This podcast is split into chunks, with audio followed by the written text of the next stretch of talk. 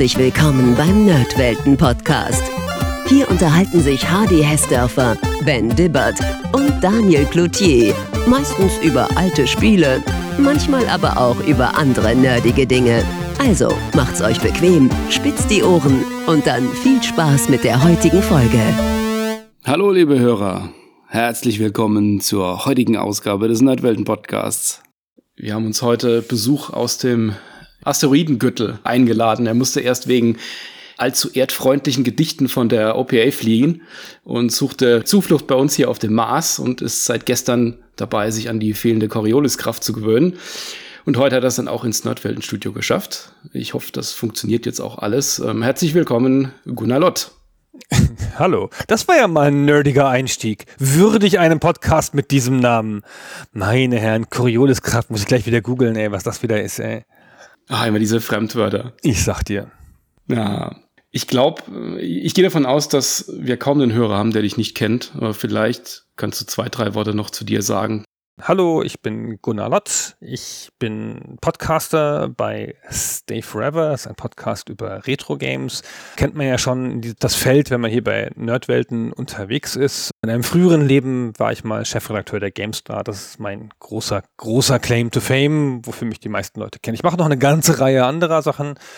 Aber Stay Forever und GameStar, das ist das, was man sich merken kann, wenn man sich irgendwas über mich merken will. Eine andere Sache, die man vielleicht nicht so dringend weiß, ist, dass ich ein großer alter Sci-Fi-Fan bin. Mein Lieblingsliteraturgenre seit immer.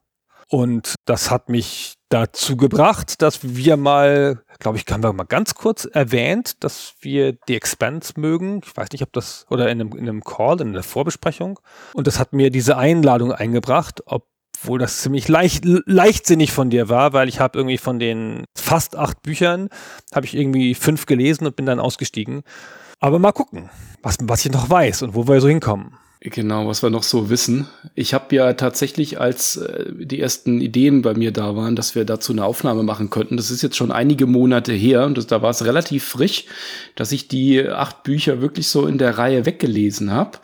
Und da habe ich gedacht, jetzt eine Aufnahme dazu, das, das schüttle ich einfach direkt aus dem Ärmel, weil ich jetzt noch alles weiß. Und jetzt sind wieder ein paar Monate rum und ich habe jetzt bei der Recherche nochmal gemerkt, ei, man vergisst doch so das eine oder andere über die paar tausend Seiten. Ja, es ist auch einfach viel Handlung. Aber keine Angst, liebe Zuhörer, wir wollen hier nicht die komplette Handlung dieser Bücher nacherzählen. Wir wollen euch ein bisschen in das Universum einführen, ein bisschen das Setup erklären für die Leute, die es noch nicht wissen und ein bisschen rausarbeiten, was die Faszination daran ist, warum wir das gut finden. Und vor allem wollen wir einen wichtigen Unterschied aufmachen, denn wir kommen aus ganz unterschiedlichen Richtungen. Du hast nämlich sehr merkwürdig die Disziplin besessen, dir bis zu dieser Aufnahme nicht mal die Serie anzugucken, sondern dich nur auf die Bücher zu kaprizieren.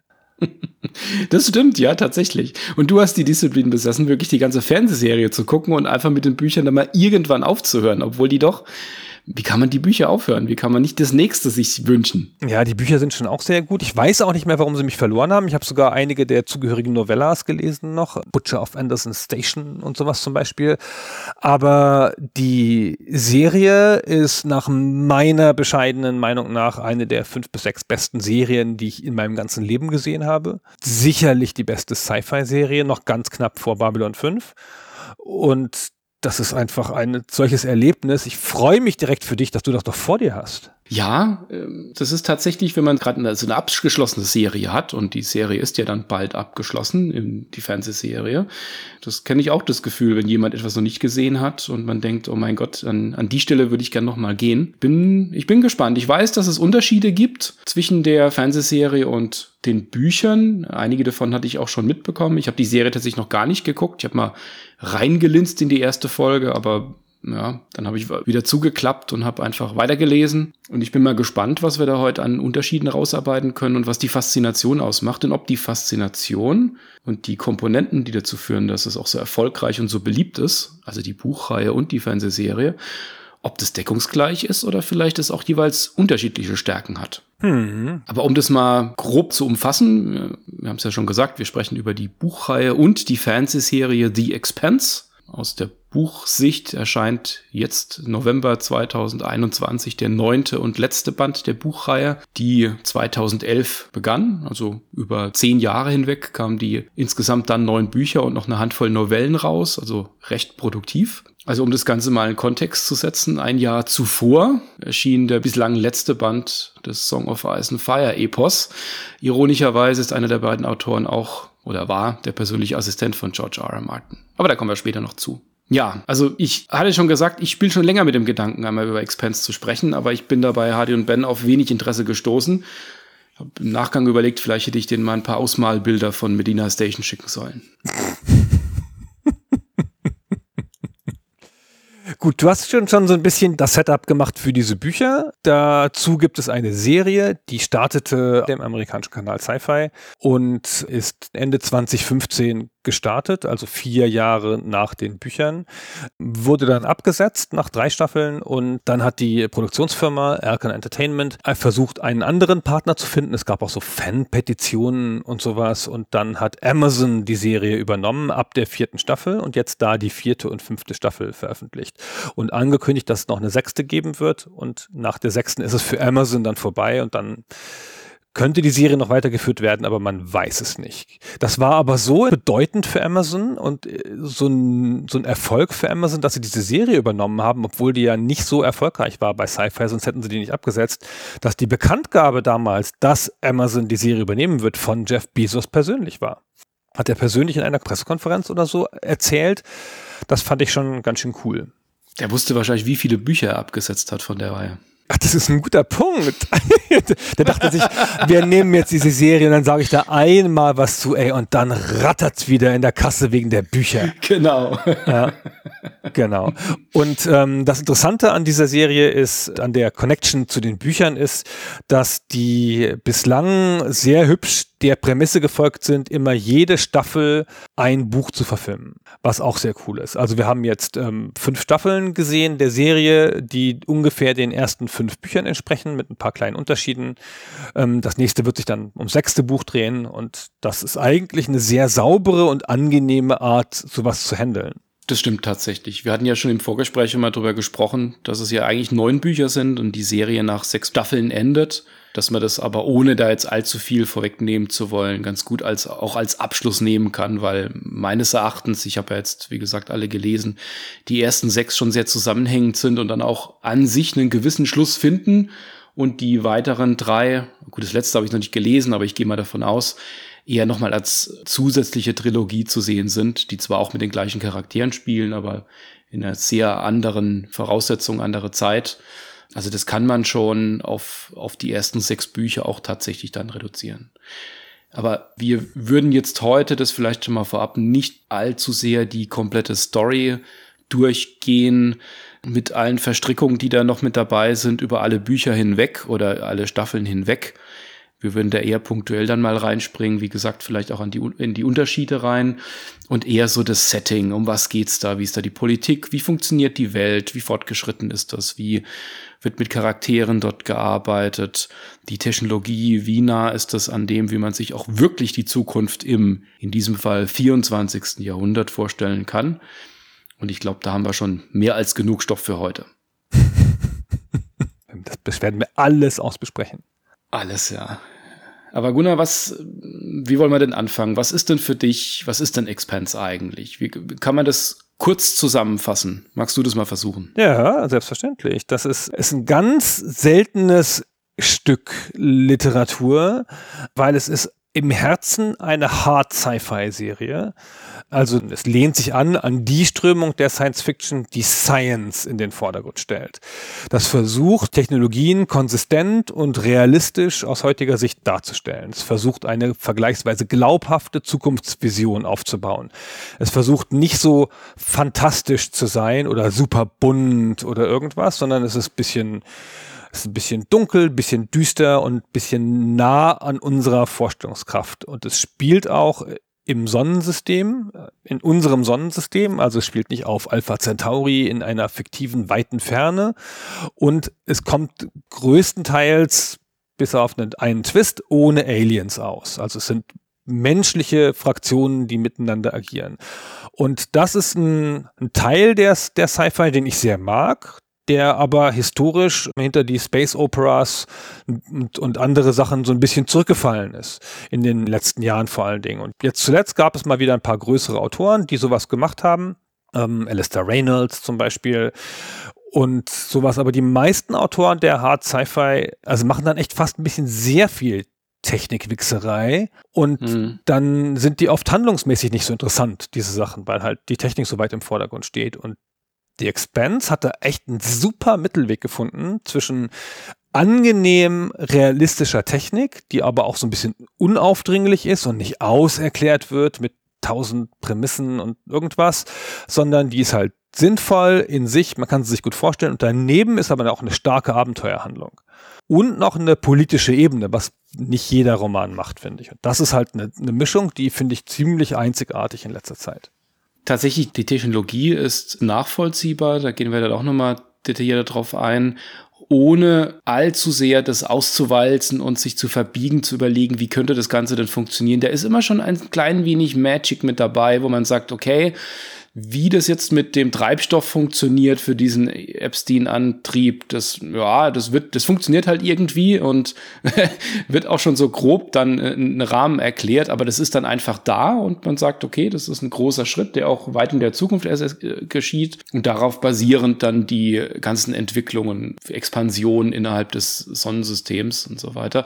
Und ich finde auch, dass es einfach ein sehr schöner Mittelweg ist, weil man könnte es auch wirklich als, als Sci-Fi Soap Opera sehen, das Ganze, weil es sehr abenteuerlastig ist und auch stark mit vielen Charakteren arbeitet, aber auch mit einer sehr zusammengewachsenen Crew und liebgewonnenen Charakteren, die ja auch über die ganzen Bücher hinweg auch konstant bleiben und immer mal wieder so neue mit dazukommen. Und ich glaube, das ist wirklich diese Mischung, die zumindest mal jetzt auch für mich immer funktioniert hat, dass ich da wirklich immer das nächste Buch mir noch gezogen habe und das auch relativ schnell in einem weggelesen habe. Ich muss dazu sagen, dass ich eigentlich, ich lese gern und ich lese viel und ich lese auch am liebsten Science Fiction, aber mir wird dann in Reihen doch schnell langweilig und dann höre ich dann nach ein, zwei Büchern dann auch gern mal auf und lese was anderes. Was natürlich tödlich ist, weil wenn ich dann nochmal zwei Bücher dazwischen habe, dann kann ich mich nicht mehr so recht entsinnen, wer das überhaupt war und wie das überhaupt funktioniert hat. Und das ist mir bei Expanse tatsächlich nicht so gegangen. Das habe ich wirklich in einem weggelesen. Und das sind ja auch jeweils so 600 Seiten Bücher, mal acht. Da kommt schon dann was zusammen. Aber du hast sie spät angefangen, schließlich daraus. Also du hast dann angefangen, als es schon fast alle gab. Genau, das ging ja vor etwa zehn Jahren los, aber da hat es mich nicht berührt. Ich habe immer mal wieder davon gehört, aber hatte da einfach andere Sachen, die ich gelesen habe. Und dann bin ich immer mal eingestiegen vor eigentlich so grob früh in der, tatsächlich in der Corona-Zeit, so 2019, früh 2019 habe ich damit angefangen und habe das dann so über ein Jahr hinweg in etwa komplett gelesen. Ich meine, dass der achte Band da grob rauskam, als ich dann auch dort angekommen bin. Das war natürlich sehr angenehm. Ja, da ist es ja auch leicht dran zu bleiben. Die kamen ja so im Jahrestakt raus ungefähr und ich habe halt den ersten auch wirklich in 2011 oder Anfang 2012 gelesen. Gab es ja auch ein ganz bisschen Hype drum damals und so, als das rauskam und habe dann so vier, fünf Jahre beziehungsweise vier, fünf Bände durchgehalten und dann war mir irgendwann mal, bin ich in so einem, in so einer Jahrespause auf Band 6 oder Band 5, ich weiß nicht, irgendwann zwischen vier und fünf oder fünf und sechs bin ich dann irgendwie ausgestiegen. Also jetzt, jetzt, ich, ich war so begeistert von dir, dass du da so hart durchgegangen bist durch die ganzen Bände, aber ja, Mai. ja, aber wenn, die, wenn man die alle in einem Jahr schnell runterrattert und es auch noch eine Pandemie draußen ist, ja, Mai. naja. Da, da ist es noch einfacher geht es tatsächlich nicht, ja. Nein, wenn dann Pausen dazwischen sind. Also ich gucke, ich drehe mich hier gerade um und gucke äh, meinen Bücherschrank und sehe da das fünfte Buch der Song of Ice and Fire Reihe, Dance of Dragons. Das kam ja, das kam ja ungefähr auch vor zehn Jahren raus. Also da, da hätte ich jetzt mit einem sechsten, glaube ich, wirklich Probleme. Ich glaube, ich, glaub, ich kenne die ganzen Charaktere noch, aber ob ich dann noch so genau weiß, was da jetzt passiert ist damals und wo die jetzt gerade stehen, ob der jetzt wirklich schon tot ist, keine Ahnung. Das ist dann zu lange irgendwann. Meine Lieblingsbuchserie in der Science Fiction überhaupt ist Der Krieg gegen die Ktor von David Gerald ist nicht sehr bekannt. Und da ist der letzte Band 1993 erschienen. Und seitdem redet er darüber, dass jetzt bei Gelegenheit noch drei Bände kommen. Seit 1993. Und da warte ich drauf. Ich weiß noch alles. Ich weiß alles auswendig. Ich weiß ganz genau, wo es geendet ist. Ich weiß, wie der letzte Roman war. Ich weiß, wie ich mich gefühlt habe im Moment des Lesens. Ich weiß alles. Und dieser Verbrecher schreibt es nicht. Und alle reden immer über George R. R. Martin, aber David Gerald, was der mich gekostet hat. Emotional. Mit seinem Nichtschreiben. Ach. Aber da drücke ich dir die Daumen, dass von so einem singulären Event, dass du dir wirklich das alles gemerkt hast nach so langer Zeit, du auch was von hast, dass da auch wirklich mal noch was rauskommt. Das wäre ja wirklich dann verschenkt an der Stelle. Der ist ja 77. Ich rechne nicht mehr damit, aber er hat schon öfter Auszüge aus den Büchern veröffentlicht. Also es müssen, sie müssen in Teilen fertig sein. Eigentlich denke ich, vielleicht stirbt er und dann kommt im Nachlass kommt das irgendwie raus, dass es fast fertig ist und dann schreibt es irgendwer anders fertig. Ich verstehe es aber nicht, was er da macht. Und dann übernimmt Brandon Sanderson und, schreibt dann irgendwie nochmal tausend Seiten in einem Vierteljahr dazu und dann kommt's raus. Ja, Brandon Sanderson wäre genau der, dem ich das zutrauen würde. Na gut, wir kommen, wir sind abgeschweift. Lass mal über das grundlegende Setup sprechen. Also ich habe ein bisschen äh, eingeleitet damit, dass es halt auch hier um Technologie geht. Das ist eine Sache, die wir noch ein bisschen beschreiben werden, auch vor allen Dingen, wenn wir ein bisschen genauer auf die Serie eingehen, weil in der Serie spielt Technologie auch eine sehr große Rolle. Und das aber trotzdem eine starke Abenteuerhandlung ist, die einen durchtreibt. Was ich aber super faszinierend finde, ist das politische Setup. Mhm. Und das ist auch nicht so alltäglich. Und das ist halt auch wieder diese Stärke, dass es halt nicht super abstrakt ist, drei Alienrassen, die miteinander konkurrieren, sondern hier geht's halt um die Menschheit. Wir sind in unserem Sonnensystem. Und im 24. Jahrhundert, du hast es schon gesagt. Und die Menschheit hat das Sonnensystem soweit besiedelt. So, es gibt Kolonien auf dem Mond und auf Mars und es gibt so Raumstationen noch weiter draußen so. Und auf der Erde leben 30 Milliarden Menschen. Eine logische Fortentwicklung so. Und der Meeresspiegel ist deutlich gestiegen.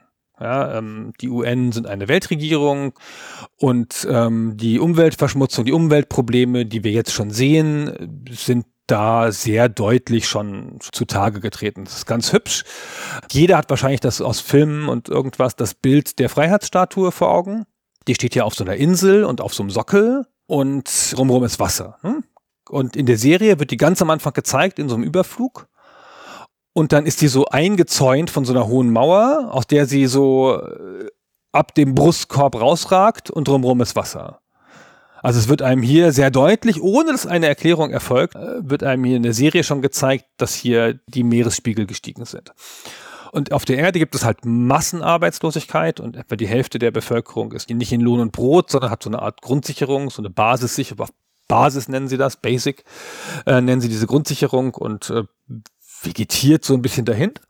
Aber ansonsten ist die Erde halt so ein kapitalistisches System, wie es jetzt ist, wirtschaftskräftig, Reichtum gibt's da und alles Mögliche. So, das ist die eine Seite dieses Universums. Die Erde in ihrer Fortentwicklung. Die andere Seite ist der Mars, der bereits 300 Jahre kolonisiert ist im 24. Jahrhundert, also ähm, schon eine Weile unabhängig ist von der Erde, hat also seine Unabhängigkeit erstreiten müssen, heißt ist jetzt die Martian Congressional Republic, ich weiß gar nicht, wie sie auf Deutsch heißt. Das ist so eine Art Militärdiktatur, zumindest eine militärische Gesellschaft. Die Marsianer sind bei ihren Planeten zu kolonisieren, zu terraformen, dass da mal richtig Leben möglich ist. Der Mars ist ja nun wirklich sehr lebensfeindlich. Es gibt auch viel weniger Marsianer logischerweise als Terraner. Und das ist eine militärische Gesellschaft, ganz stark ausgerichtet auf ähm, das Verändern des Planeten. Die Städte sind natürlich unterirdisch, sind total technologisch fortschrittlich, äh, sind militärisch so stark wie die Erde, obwohl sie da der viel kleinere Planet sind und so. Da entstehen so Spannungen, ne? der Mars seiner militärischen Macht, der die Erde bedrohen kann, aber der, der sich immer so ein bisschen, das ist ja immer der kleine, schwache Bruder, ja, die, die Erde riesig und voller Ressourcen und der Mars da, der hat nicht mal Luft, ja. Und dann gibt's noch eine dritte Partei und das ist der Asteroidengürtel das ist der Belt. Da wohnen die Belter im Englischen oder im Deutsch die Gürtler und die betreiben da Bergbau, weil da sind die Rohstoffe des Sonnensystems da draußen. Beide Parteien, der Mars und die Erde, brauchen diese Rohstoffe und nur die Gürtler oder die Belter können diese Rohstoffe da beschaffen, weil die halt da wohnen. Die haben da auch Städte, die auf den Jupitermonden sind und haben Raumstationen da und fliegen da mit Raumschiffen rum und bauen da Rohstoffe ab. Und der Belt, das ist so ein bisschen so der Underdog. ja, denen geht's am schlechtesten ökonomisch, die haben schwierige Lebensbedingungen da draußen, ist ja keine, ist ja schwierig da Luft und Wasser zu haben überhaupt, da ist ja mitten im All alles. Die Leute leben in, in der Schwerelosigkeit, ja, haben sich körperlich verändert durch diese Schwerelosigkeit, sind so richtig so eine eigenen abgeschotteten Kultur geworden, die konkurriert mit den beiden anderen Mächten. So ganz grob jetzt. So. Der Hauptstützpunkt, da wo der Gürtel regiert wird, der Bevölkerungsschwerpunkt ist, ist, ist Ceres.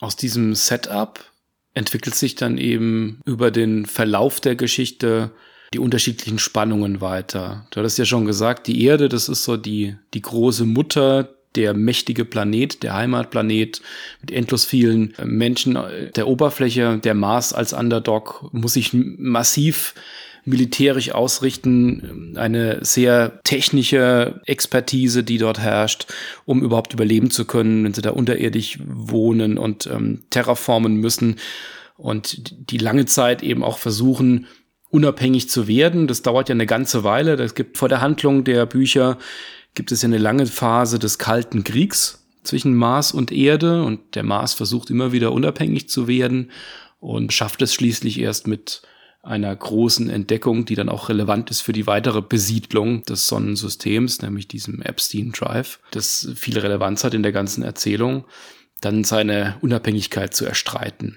Und das Terraforming geschieht tatsächlich noch über die ersten, ja, ich glaube, drei Bücher, ich weiß nicht genau, wie es in der Serie dargestellt wird, und wird dann nach und nach aber wieder auch eingestellt wegen anderen Ereignissen, die eben in diesem großen Universum der Handlung dann auch stattfinden. Das ist, muss man vielleicht früh schon mal sagen, was ich finde, eine große Stärke in den einzelnen Staffeln, also in dem Fall jetzt Bücher, äh, passieren über die, die Zeitdauer extrem viele kataklysmische Dinge, also wirklich weltenverändernde Sachen auf der Ebene eines Monds, äh, das komplette Sonnensystem betreffend. Also es sind große Dinge, die da passieren. Und die sind klar beschrieben und dann auch immer mit dem Gedanken, wie wirkt sich das Ganze dann aus? Wenn es eine weitere Welt gibt, was bedeutet es für die bisherigen Welten? Diese Dynamik, die da drin ist, in diesen drei Parteien, Belta hattest du ja auch genannt, die sich ja eher so als die Unterdrückten sehen und da immer schon zu dieser weit entfernten Erde als die Obrigkeit ansehen, zu Beginn der Handlung, da schwirrt überall so der Geist von, äh, es fehlt nicht mehr viel, das überlaufende Fass zwischen Mars und Erde und bei den Beltern ist es ganz ähnlich, dass die kurz vor der Revolution stehen. Und genau da beginnt es mit Handlungen, die dann wirklich so eine Kettenreaktion auch auslösen. Und es ist richtig schön, wie diese großen Sachen dann aufeinander schlüssig folgen und dann aber auch gleichzeitig in die persönliche Handlung, die ja dann die andere Ebene ist, auf der die Bücher dann spielen, auch wiederum direkten Einfluss hat und auch in Wechselbeziehungen. Also das ist jetzt mal die Welt, die du jetzt mal dargestellt hast. Auf der anderen Seite ist die Handlung getrieben im Großen und Ganzen über eine kleine Crew auf einem kleinen Raumschiff, wenn man so will. Das Setup der, der Grundhandlung erzählen wir auch gleich noch. Ich wollte noch eine Sache zum Universums-Setup sagen. Also die schwächste dieser Parteien sind die Gürtler, die Belter und ja. ähm, also militärisch, die haben gar keine Armee, die haben nicht mal einen Staat in Kla im klassischen Sinne, ja, das ist eher so eine verstreute Gruppe von Leuten, die in irgendwelchen Firmen arbeiten und so. Und die versuchen aber gerade, entsteht so eine Bewegung, die OPA, die Outer Planets Alliance, so eine Art Regierung zu bilden. So eine Widerstandsgruppe erstmal so. Die sind also sehr schwach im Vergleich zu den anderen und auch arm, aber die haben ja die günstigste Lage im Universum, theoretisch. Die sitzen ja, es gibt ja so eine, den, den, das, was man im Englischen Gravity Well nennt, also so eine, den, den, die Schwerkraft geht ja von außen nach innen auf die Sonne zu. Und wenn jemand außen ist und er stößt einen Asteroiden ganz leicht an, wie eine Billardkugel, dann wird der Asteroid schon nach innen fliegen, da wo die Erde und der Mars sind. Also das ist so eine grundlegende Bedrohung, der, ähm, dass der Gürtel immer hat gegenüber den inneren Planeten, das aber lange Zeit nicht angesprochen wird. Aber es ist irgendwie da und eigentlich wissen es alle. Und der hat natürlich die Möglichkeit, theoretisch den inneren Planeten Rohstoffe abzudrehen. Ja, weil die brauchen diese Mineralien und Metalle und die anderen Sachen, die da geschürft werden.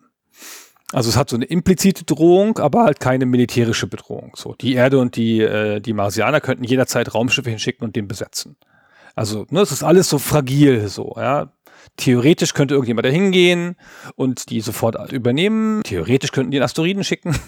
Theoretisch könnten sie Rohstoffe zurückhalten. Alles ist so ein bisschen in der Schwebe. Und das macht auch das Interessante an diesem Szenario aus. Weil man sieht jetzt dann im, in der im fortlaufenden Handlung, wird man alle drei Parteien kennenlernen. Und alle drei Parteien haben aus ihrer Sicht ganz gute Argumente für ihr Handeln. Das ist so ein bisschen so, als wäre man an einem Konferenztisch, wo drei Parteien sitzen und miteinander reden und man setzt sich mit dem Stuhl immer mal die, neben die eine, neben die andere und neben die nächste und immer wenn man neben der einen sitzt, aus dessen Sicht man dann auf den Tisch guckt, ist es eigentlich ganz logisch. Ja, die Marsianer haben gute Gründe für ihr Handeln, die Erde hat gute Gründe für ihr Handeln und der, der Belt hat auch sehr gute Gründe für sein Handeln. Also es ist hier niemand so richtig der Böse, es gibt keinen übermächtigen Feind, zumindest zu Beginn nicht, gegen den sich irgendwie alles richtet. Es gibt auch keine klassischen Helden, die hier auftreten, übermächtige Könige, super CEOs. Es ist alles in der Schwebe, alle sind gut und böse. Es ist einfach viel Varianz in diesem Universum und viel, viel Bewegung und alle reagieren unterschiedlich auf die Sachen.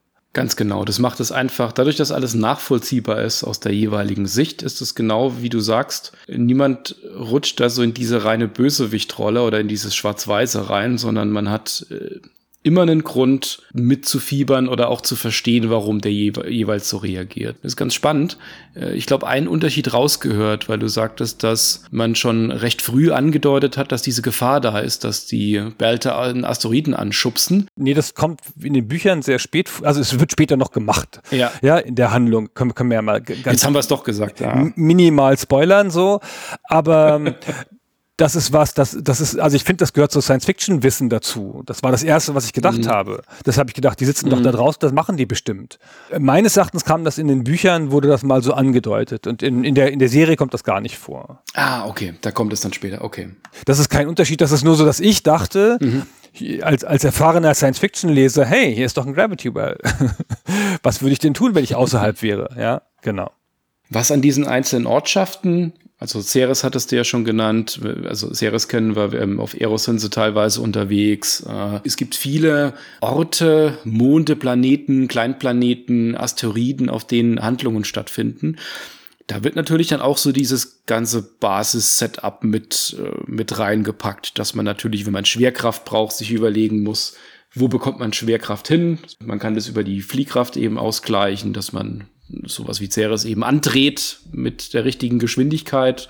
Und wenn sich dann dreht, dann hat man natürlich innen nach außen gerichtet eine gewisse Schwerkraft, aber natürlich auch mit der Corioliskraft, dass man eben auch merkt, wo man sich gerade befindet und dann eben immer dieses leichte Drehen drin hat.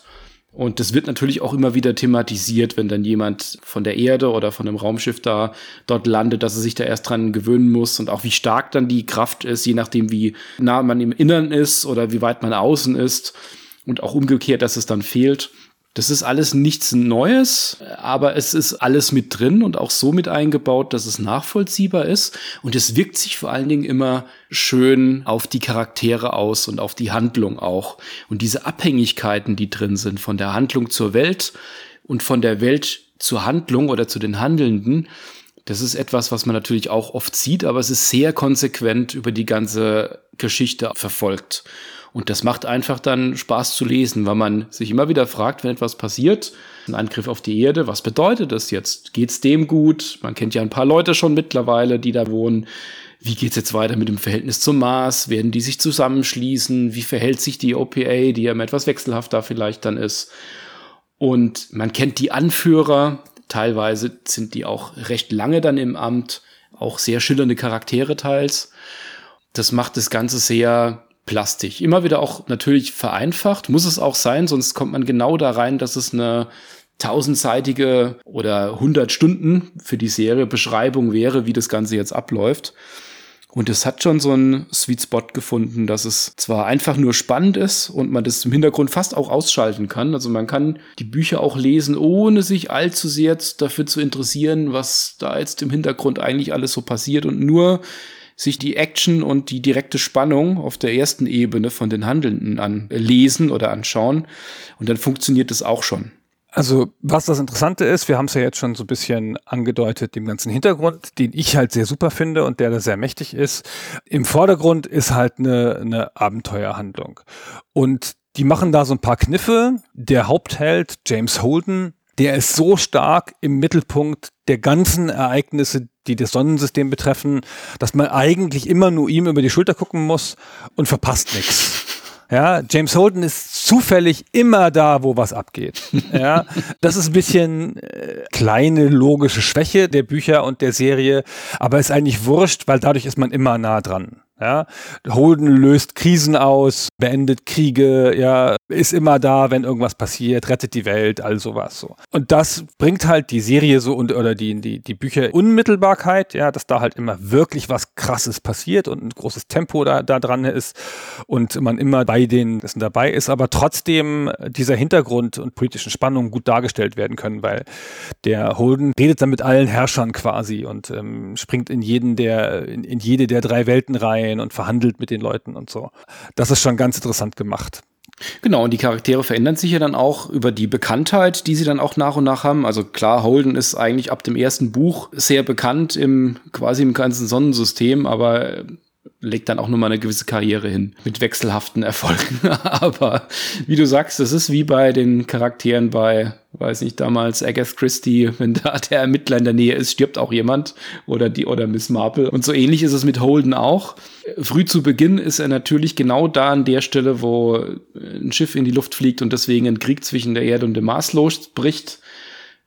Später ist er genau an der Stelle, macht er gerade eine Lieferung wo es zu einer großen menschgemachten Katastrophe kommt auf Eros, wo er natürlich auch genau in diesem Moment da unterwegs ist. Also das passiert natürlich ständig. Lass mal ganz kurz wirklich so einsteigen, wie die Handlung einsteigt.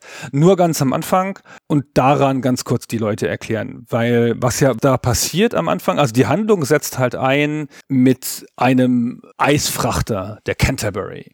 Und die Canterbury, die baut Eis ab im Asteroidengürtel, weil Eis ist wichtig. Ja, Eis ist, ist einer der wichtigsten Rohstoffe. Daraus kann man halt Sauerstoff gewinnen und, und logischerweise Trinkwasser für Ceres.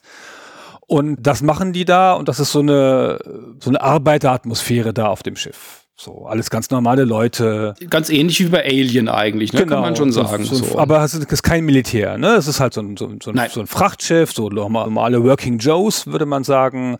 Die scherzen miteinander, die äh, unterhalten sich darüber, was sie endlich machen, dass sie dann in den Puff gehen, wenn sie, wenn sie wieder auf Ceres ankommen. So eine Captain Hornblower auf dem Schiff-Atmosphäre ist da so ein bisschen, ja? Solche Leute sind das, wie auf so einem Schiff. Genau. Und einer von denen ist James Holden, das ist so der Second Officer. Ich weiß gar nicht, was das für ein Rang ist. Also kein, also schon ein Vorgesetzter, aber die unterste Ebene der Vorgesetzten. Es wird angedeutet, dass er jetzt auch äh, noch aufsteigen könnte.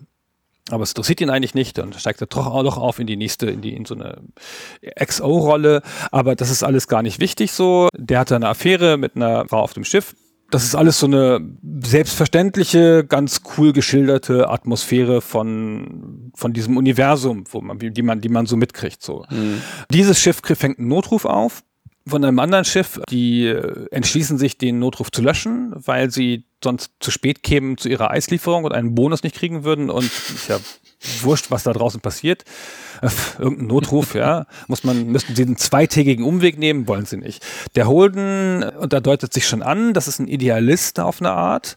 Also in den Büchern ist er ein krasser Idealist, ja. der für seine Ideale auch alles opfert. In der Serie ist seine Rolle ambivalenter, nicht so stark idealistisch, stärker erklärt. Also ist er nicht so stark intrinsisch motiviert, sondern man merkt mehr, wo sein Idealismus herkommt. In der Serie ist er mehr so ein ah, wie so ein Widerstandskämpfer eher. Schon auch mit Idealismus, aber mhm. auch ein bisschen so in Opposition zu Sachen, die um ihn herum passiert sind. So, wobei ich beim den, den Holden in den Büchern halt da stärker idealistisch fand, einfach selber motiviert. Und der entscheidet sich dann doch nochmal diesen Notruf anzuhören und dann diesen Notruf einzuloggen ans Hauptquartier und dann sind sie rechtlich gebunden und müssen dahin. Und dann wird der Holden auch dahin geschickt mit einem kleinen Team und dann passiert eine Katastrophe, weil während die auf dem Schiff sind, auf diesem fremden Schiff, das, wo ein Notruf äh, abgesagt wurde, aber sie finden niemanden so richtig, finden da einen Sender, als wäre es ne, ein Trick, dass sie da hingelockt werden. Und dann kommt ein Kriegsschiff aus dem Nichts und zerstört die Canterbury, also das Schiff, von dem sie kommen. Und sie sind bloß mit einem kleinen Shuttle unterwegs. Und Holden sitzt da mit seinen Leuten in dem kleinen Shuttle. Und das ist das Team plötzlich. Weißt du, das Team ist, das wollte ich damit sagen, das Team, das die Handlung dann trägt, ist entstanden, dadurch, dass es sozusagen abgetrennt wurde von einem größeren Schiff. Und dieses, diese Zufallsgemeinschaft der Leute, die jetzt hier so zusammengesetzt worden sind, die bilden jetzt den Kern der ganzen folgenden Bände. Habe ich das richtig erzählt? So habe ich es zumindest mal auch in Erinnerung, ja. Man müsste vielleicht noch sagen, diese kleine Besatzung, die besteht anfangs aus fünf Personen. Wenn man die Bücher gelesen hat, wird man bei dem einen Namen, wenn man es nochmal liest, den Kopf kratzen, dann weiß man auch, wer es dann nicht, nicht bis zum Ende schafft. Die dezimieren sich dann nochmal um, um eine Person tatsächlich. Genau, aber die vier sind die Handlungsträger. Die vier, die dann übrig bleiben, nachdem der eine weg ist ganz früh bekommt man wirklich schon so mit, dass es da ein Mysterium gibt. Das sind ja die Raumschiffe, die da angreifen. Das sind ja so Tarnschiffe, die, die konnten vorher erst gar nicht identifiziert werden. Und sie, finden dann auch raus, die Crew auf dem Schiff, dass es da ein Notsignal gibt, das mit einer Batterie von der von der Mars Navy ausgestattet ist und dann gibt sofort die Verdächtigung los, ob das ein Angriff vom Mars war. Und da macht früh Holden dann etwas, das er im Verlauf der Handlung gerne später öfter noch macht. Er schickt eine Nachricht an, ja, alle eigentlich, oder? Ja, genau. Also an wirklich alle und beschuldigt da implizit den Mars, dass er, dass der Mars die Navy, die Canterbury eben zerstört hat. Und das führt natürlich zu gewissen Verstimmungen. Und ab da ist die Crew auch schon wirklich komplett drin. Kurz darauf wird sie angepinkt von Fred Johnson, eine berühmte Figur in dem Universum, der zu dem Zeitpunkt Anführer der Outer Planets Alliance. Ähm, sehr bunter Charakter, der auch noch eine eigene Novelle noch bekommt als Butcher of äh, Anderson Station. Die, die Crew ist sofort mittendrin, tatsächlich in diesem Konflikt zwischen allen drei Fraktionen, vor allen Dingen initial zwischen Erde und Mars.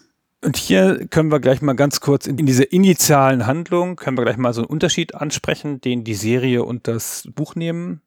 Das erste Buch dreht sich sehr um die Erlebnisse dieser Crew. Und das was passiert mit dem Mars, der hier jetzt so prominent reingezogen wird in diese Geschichte, weil er verdächtigt wird von Holden und so ein bisschen auch die Erde, aber der Mars kommt hier stärker vor. Die Erde halt spielt hier nicht so eine große Rolle. Noch nicht. Die werden dann gerettet von so einem Marsschiff und das Marsschiff, das nimmt die natürlich erstmal fest und so weiter und so fort und dann wird das Marsschiff noch angegriffen. Es ist alles ganz merkwürdig, man weiß nicht, was da passiert. Es ist, wie gesagt, großes Mysterium. Und die Serie führt jetzt hier eine Figur ein, die die Bücher erst in Band 2 einführen und auch da nicht so eine, mit so einer großen Rolle und hier ist es gleich eine Hauptrolle.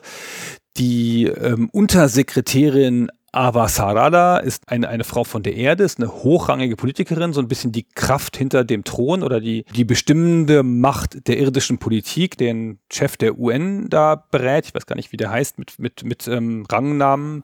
Ist uh, Undersecretary, wie ist er, glaube genau, ich. Genau, sie ist Undersecretary und ähm, und er hat noch irgendeine andere Funktion, ist ja auch wurscht. Jedenfalls ähm, gibt, es, gibt es da einen Chef der UN und sie sagt dem aber, was er zu tun hat.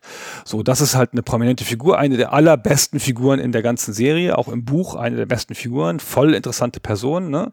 Also eine Frau, eine ältere Frau auch noch. In den Büchern auch gefühlt deutlich älter als in der Serie. Ja, und die halt da die irdische Politik bestimmt und die verfolgen wir in der Serie halt gleich ab der ersten Folge und die bringt früh die irdische Perspektive ein und zeigt uns jetzt immer, wir sehen jetzt immer durch Avasaradas Augen, ähm, was auf der Erde passiert oder wie die Erde Erde über Sachen denkt. Und sehen hier auch stärker diesen Teil der Ereignisse. Und die Einführung von der Avasarala ist der, ist der Hammer in der Serie. Ganz anders als im Buch. In der Serie wird sie gezeigt, wie sie mit ihren Enkeln spielt. Und dann kitzelt sie den Jungen und bla bla. Und dann kommt ein, landet ein Raumschiff im Garten von der Erde. Und dann muss sie halt mit zu irgendeinem Termin in der, in der UN. Und die Kinder so, ach Oma, wann kommst du wieder? Und so ganz coole Szene. Dann fliegt sie aber nicht in so eine, in eine Situation, wo sie dann eine, eine Rede hält oder sowas, was man erwarten würde, sondern sie geht in so eine, in, in eine, eine Black Site, also einen geheimen Stützpunkt. Und da foltern die gerade einen, einen Typen vom Belt die Leute vom Belt, die leben ja in der, in der Schwerelosigkeit und auf der Erde kann man die ganz einfach foltern, indem man die einfach irgendwo hinsetzt. Und dann werden die gefoltert von der Gravitation. Und dann leiden die große Schmerzen und kriegen Organversagen und so. Und, da, und dann sieht man die Frau, die eben noch mit, mit ihren Enkeln gespielt hat, in so einer super fiesen Pose so, ja, du bist halt Terrorist, jetzt sag halt die Wahrheit, bla bla, wenn nicht, dann bleibst du hier nochmal zehn Stunden hängen, macht mir gar nichts aus und so. Und da ist halt diese Figur gleich super charakterisiert, ihrer Menschlichkeit und ihrer Unmenschlichkeit innerhalb von wenigen Minuten. Das ist ein sehr starker Moment, genau.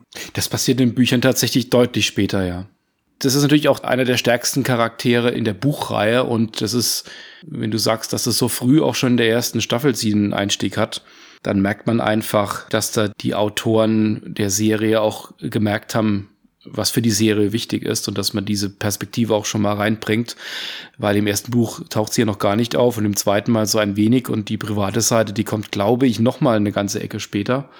Sie ist ja, wie du sagtest, einerseits auch mit ihrem Ehemann ja sehr, sehr herzlich. Das ist ein Künstler und ne, so ganz, ganz andere Ebene.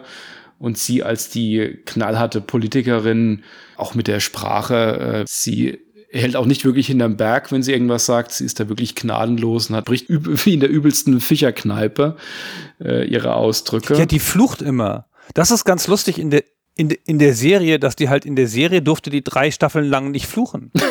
weil die Serie, die Serie lief auf Sci-Fi und da wurde nicht geflucht, weil das ja, weil das Netzwerk ist. Oh Gott, nein. Ja, und dann, und dann hat Amazon ja die Serie übernommen und ab Staffel 4 wurde geflucht. ja, der Hammer. Das ist ja Knaller. Ja, also richtiger Fortschritt, so vier und fünf, vier, richtig geflucht, eins bis drei nicht. Ja. Ich kann mir sie gar nicht vorstellen, wenn sie nicht flucht. Das ist ja interessant. Ja, das geht auch fast nicht, aber naja. Ist egal, ist egal. Jedenfalls genau. Also das, ich finde, das sagt ja auch was über diese Buchserie und über die Filmserie aus, dass das eine der tragenden Figuren ist, ja, eine ältere, skrupellose weibliche Politikerin von der Erde, durch deren Augen wir viel sehen und auch viel erleben und diese ganze Ambivalenz in dieser Figur erleben wir sehr deutlich. Sie ist halt krass pragmatisch. Sie tut böse Dinge aus Pragmatismus heraus. Sie tut gute Dinge aus Idealismus heraus. Ja, es ist ganz, also eine ganz faszinierende Figur. Auf jeden Fall meine Lieblingsfigur im ganzen Buch. Das würde ich jetzt tatsächlich auch sagen. Wenn mich fragt, was, was mein Lieblingscharakter ist aus der ganzen Reihe, da würde ich sie auch nennen, tatsächlich. Aber es dreht sich natürlich sehr viel um die Crew und über die sollten wir vielleicht im Detail auch nochmal kurz sprechen. Neben Holden Unbedingt. gibt es ja noch die Chefingenieurin an Bord, Naomi Nagata, XO auf dem Schiff, eine Güttlerin, wie man im Deutschen sagt, also kommt aus dem Asteroidengürtel, hat auch entsprechend die Physiognomie. Man merkt schon früh, dass da zwischen Holden und, und Nagata eine gewisse Verbindung da ist, aber du hattest ja eingangs schon mal gesagt, dass Holden dann eine Affäre hatte auf der Canterbury noch. Das hängt ihm noch lange nach, tatsächlich dann mit Naomi hinten raus. Dauert eine ganze Weile, bis es da vorangeht. Wer es nicht weiß, die werden ein Paar dann, er und Naomi. Genau. Und sie ist natürlich, was für das Schiff selbst, ist sie vor allen Dingen so die, die technische Expertin, wirklich die Ingenieurin, die jede Schraube kennt und alles auseinandernehmen kann und auch versteht. Und dann gibt es noch Amos Burton, das, der kommt von der Erde, der ist Mechaniker, der ist für die groben Dinge zuständig und ist auch tatsächlich eher so der Robuste in den Büchern der auch über den Verlauf der Charakter auch zeigt, wie gnadenlos er auch sein kann und ähm, wie kurz angebunden bei vielen Themen, aber da auch aus einem gewissen Idealismus raus agiert. Und dann gibt's noch Alex Kamal, das ist der brillante Pilot des Schiffs, der kommt vom Mars und war früher dort in der Mars Congressional Republic Navy unterwegs. Und zwischen diesen Charakteren besteht eine gewisse Kameraderie, recht früh schon. Und das setzt sich eben über die Bücher hinweg, weil die sind zwar nicht immer permanent im Schiff, aber sie sind immer anwesend in den Handlungen und kommen auch immer wieder zusammen und verbringen auch sehr viel Zeit gemeinsam auf dem Schiff. Genau, das ist jetzt halt so die Kerncrew, um die sich alles dreht. Es hat auch jeder seine Origin-Story, die auch auserzählt wird. So, man erlebt sie auch alle mal alleine. Aber das Interessante ist hier, vier Menschen, drei Männer, eine Frau, alle drei Systeme äh, der Belt, der Mars, die Erde sind hier vertreten. Holden ist ja von der Erde, das haben wir, glaube ich, noch nicht gesagt. Es gibt eine Liebesbeziehung hier zwischen zwei von denen, das auch. Ist auch noch da, ja, damit wir alles haben, damit wir auch Sexszenen haben können in der Serie, ist der Hammer. Also es ist halt viel von dem Grundlegenden ist da halt angelegt und auch so zum Beispiel die eher irdische Perspektive von Holden und die eher Gürtler-Perspektive von Naomi, die treffen auch mal aufeinander und crashen auch und so. Ja, also das, also diese, diese grundlegende Spannung merkt man. Die faszinierendste von diesen vier Figuren ist Amos, finde ich, in meiner persönlichen Meinung, aber das liegt, glaube ich, daran, wie die Serie den zeichnet. Der ist halt der Mechaniker und der Mann fürs Grobe, ja, und solche Leute, solche, solche Figuren kann man immer für die Handlung gut gebrauchen. Mhm. Aber die werden oft nicht so interessant gezeichnet manchmal so als Joke oder irgendwas. Und Amos ist, und das hat man selten gesehen, in so einem Setup ist so von so einer tödlichen Kompetenz. So, der hat keinen, keinen Führungsanspruch, der streitet sich nicht, dass der nicht, der, der will nicht die Nummer eins oder Nummer zwei sein in dieser Crew. Der tut bedingungslos das, was Naomi tut, was Naomi sagt, warum auch immer genau. Sie haben irgendwie ein besonderes Verhältnis. Und er hat aber so, er ist halt so eine Art Superkämpfer, macht immer alle fertig im Nahkampf, wenn irgendwas ist. Es ähm, hat sich fantastisch unter Kontrolle. Also es ist halt oft der, der reingeht, wenn niemand anders mehr es hinkriegt und der sich sozusagen sich vor die anderen stellt und so. Ganz interessante Figur, dabei so ein bisschen zynisch, aber auch voller Lebensweisheit und der dann aber auch plötzlich seine menschlichen Seiten hat, ist echt eine interessant gezeichnete Figur, noch ein bisschen interessanter als die anderen, finde ich. Also in den Büchern habe ich es nicht ganz so empfunden, muss ich sagen. Also ja, ich fand ihn da auch interessant. Es mag jetzt auch eine andere Einschätzung einfach sein, ich weiß nicht, ob er anders dargestellt wird in der Serie. Da fand ich tatsächlich so von der Tiefe und auch von den Auswirkungen und was dann hinten raus noch geschieht, fand ich da Naomi tatsächlich am, am spannendsten von, vom Charakter. Ja, ich bin sehr gespannt, was du über Amos sagst, wenn du die Serie gesehen hast. So, weil ich finde, aus dem haben sie am meisten gemacht. Mhm. Übrigens überhaupt ganz interessant, die Gürtler, die sehen anders aus als die Menschen vom Mars und von der Erde wegen der anderen Schwerkraft. Die werden halt in den Büchern als sehr stark verändert mit so langen Fingern, langen Gliedmaßen, ähm, haben alle leichte Deformationen, weil die Knochen, das Knochenwachstum nicht so funktioniert in der Schwerelosigkeit, haben so längliche Köpfe ein bisschen, sind halt sehr groß und dünn, können halt in normaler Gravitation halt quasi nicht existieren mehr. Deswegen spielt die Serie auch, also die Buchserie auch fast konsequent die ganze Zeit, wann immer möglich in, in der Schwerelosigkeit. Mhm. Und das haben sie nicht voll übernommen. Das deuten sie bloß an in der Serie bei ein paar Leuten. Das war ihnen, glaube ich, zu kompliziert umzusetzen oder dann hatten sie Angst, dass das die zu fremd erscheinen lässt und dass das die Immersion oder die Identifikation stört. Die Naomi haben, da haben sie eine Schauspielerin ausgewählt, die sehr groß ist und sehr schlank. Also die ist, glaube ich, 90 oder sowas. Oder die, mhm. also die Schauspielerin mhm. alleine schon so, ne? Aber die sieht nicht so aus, wie ich mir nach den Büchern eine Gürtlerin vorgestellt habe. Und die meisten anderen Leute aus dem Belt auch nicht so. Die einzige Figur, die das sehr deutlich zeigt, ist dieser namenlose Typ, der am Anfang gefoltert wird. Der sieht wirklich so aus, mit so sehr langen Gliedmaßen. Das zeigen sie einmal. Und dann vergessen sie das so ein bisschen bei den Leuten mit einer Sprechrolle, ja, dass man im Gürtel anders aussieht und dann lassen sie das halt. Ja, überhaupt ist die Schwerkraft, sagt er eben im Nebensatz, dass die Bücher ja fast in der Schwerelosigkeit spielen die ganze Zeit an Bord der Raumschiffe und so. Die Serie spielt alleine aus Budgeterwägungen und technischen Gründen die ganze Zeit in der Schwerkraft. Die haben immer überall künstliche Schwerkraft, auch in den Raumschiffen und so. Und da, wo sie keine künstliche Schwerkraft haben, da machen sie diesen sehr schönen Trick, dass die alle so Magnetschuhe haben. Das führen sie ganz früh ein. Die haben alle so Schuhe und dann, wenn sie damit auf den Metallboden treten, dann rastet da sowas ein und dann haben die so eine Magnetkraft, dann leuchten die Schuhe so rot von hinten und dann gehen die halt so schwer, ne? wie man halt geht, wenn man Magnete an den Füßen mhm. hat. So ziehen die Füße ein bisschen schwer vom Boden ab und setzen sie so ein bisschen zackig auf und so. Und das gibt dem alleine dieser kleine Gag mit den Magnetschuhen gibt den diesem, diesem ganzen Setting sowas Fremdes und mhm. sowas Ungewöhnliches, das ist eine super Idee und einfach wirklich der beste Ersatz für Schwerelosigkeit. Schwerelosigkeit zeigen sie auch manchmal, aber das ist halt im Dreh halt schwierig. Ne? Musst du die Leute mit Seilen und sowas hochziehen und dann müssen sie da ausagieren und so. Und das ist halt ein super Kompromiss, diese Schuhe zu zeigen die ganze Zeit.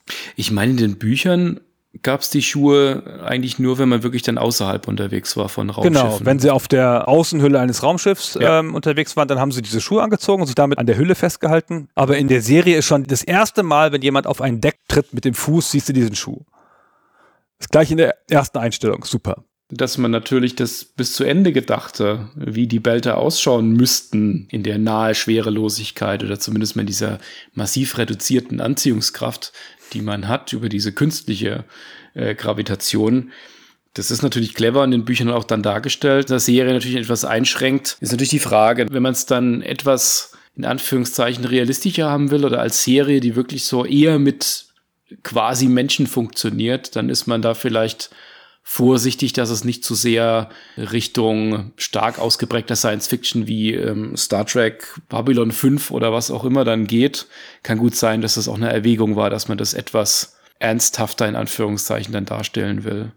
Aber gut, das ist jetzt Spekulation. Vielleicht war auch einfach zu teuer, das dann jedes Mal die Maske zu machen. Aber aus den Büchern hätte ich jetzt eigentlich auch geschlossen, dass Naomi einen guten Kopf größer ist als Holden.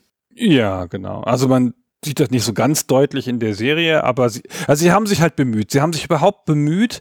Ich finde, fast alle Rollen sind sensationell gut besetzt. Und wenn du die Leute anguckst, die da spielen und liest dann die Beschreibung im Buch, dann ist das schon gut getroffen. So, sie haben sich halt bemüht, die Leute da wirklich danach auszusuchen, wie die Beschreibung im Buch war.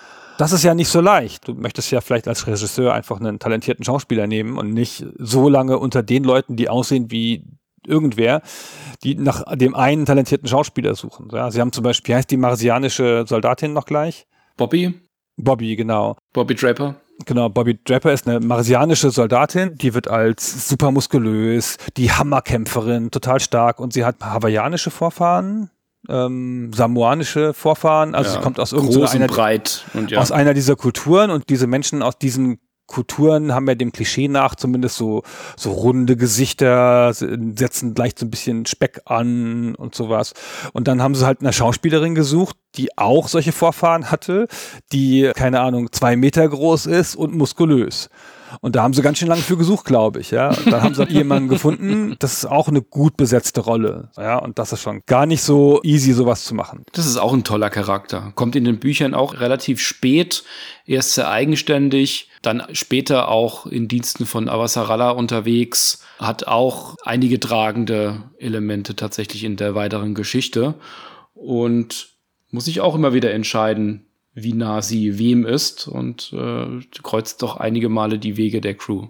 Sie ist ein bisschen die Mars-Perspektive, ist der, der ja der prominenteste Mars-Charakter, den wir in der Serie und in den, in den Büchern haben. Während, wie gesagt, Avasarala die Erde darstellt und zu den Beltern kommen wir auch noch gleich. Da gibt es auch ein paar sehr interessante Figuren. Da wechselt es ein bisschen, weil da die politischen Ereignisse stärker sind.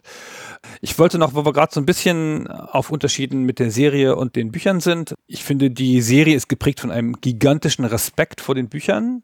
Also sie hat grundsätzlich das Setting, die grobe Rahmenhandlung, die Figuren, alles relativ treu übernommen und hat aber dann bei dem Szene für Szene durchführen der Handlung sich Freiheiten erlaubt. Hat, wie gesagt, also ein paar Figuren früher oder später eingeführt, hat ein paar Figuren einfach ausgeführt, die gar nicht da sind. Zum Beispiel gibt es die Cara Drummer. Ähm, mhm. Das ist eine Frau aus dem Welt, die da eine, eine, hohe leitende Rolle in der OPA hat. Die kommt im Buch vor und auch in der Serie. In der Serie ist es sehr viel prominenter. Und da gibt es noch zwei andere Figuren, Michiopa und Bull die in den Büchern vorkommen, auch OPA-Leute, muss man jetzt nicht ganz genau erklären, aber so, die übernimmt sozusagen die Handlungsteile von den dreien, ihren eigenen, den von Bull zum größten Teilen und den von Mitchie Paar. Das ist kein Mixmax aus diesen Charakteren, sondern das ist die Kara, wie sie dargestellt ist, an ein paar Stellen, wo sonst der Bull wäre, zum Beispiel. Und das ist halt so eine typische künstlerische Freiheit, die sich so eine Serie erlaubt, ja. Nicht noch eine Figur einführen. Man kann auf 45 Minuten nicht so viel Personal vorkommen lassen, wie das in zwei Buchkapiteln sein kann da haben sie halt kleine Änderungen gemacht. So, das ist alles nicht so schlimm. Und diese frühe Einführung der Erde, die halt in der ersten Folge der Serie schon durch durch Avasarala kommt, das machen sie auch weiterhin, dass sie versuchen, diese politische Konstellation stark im im Fokus zu halten.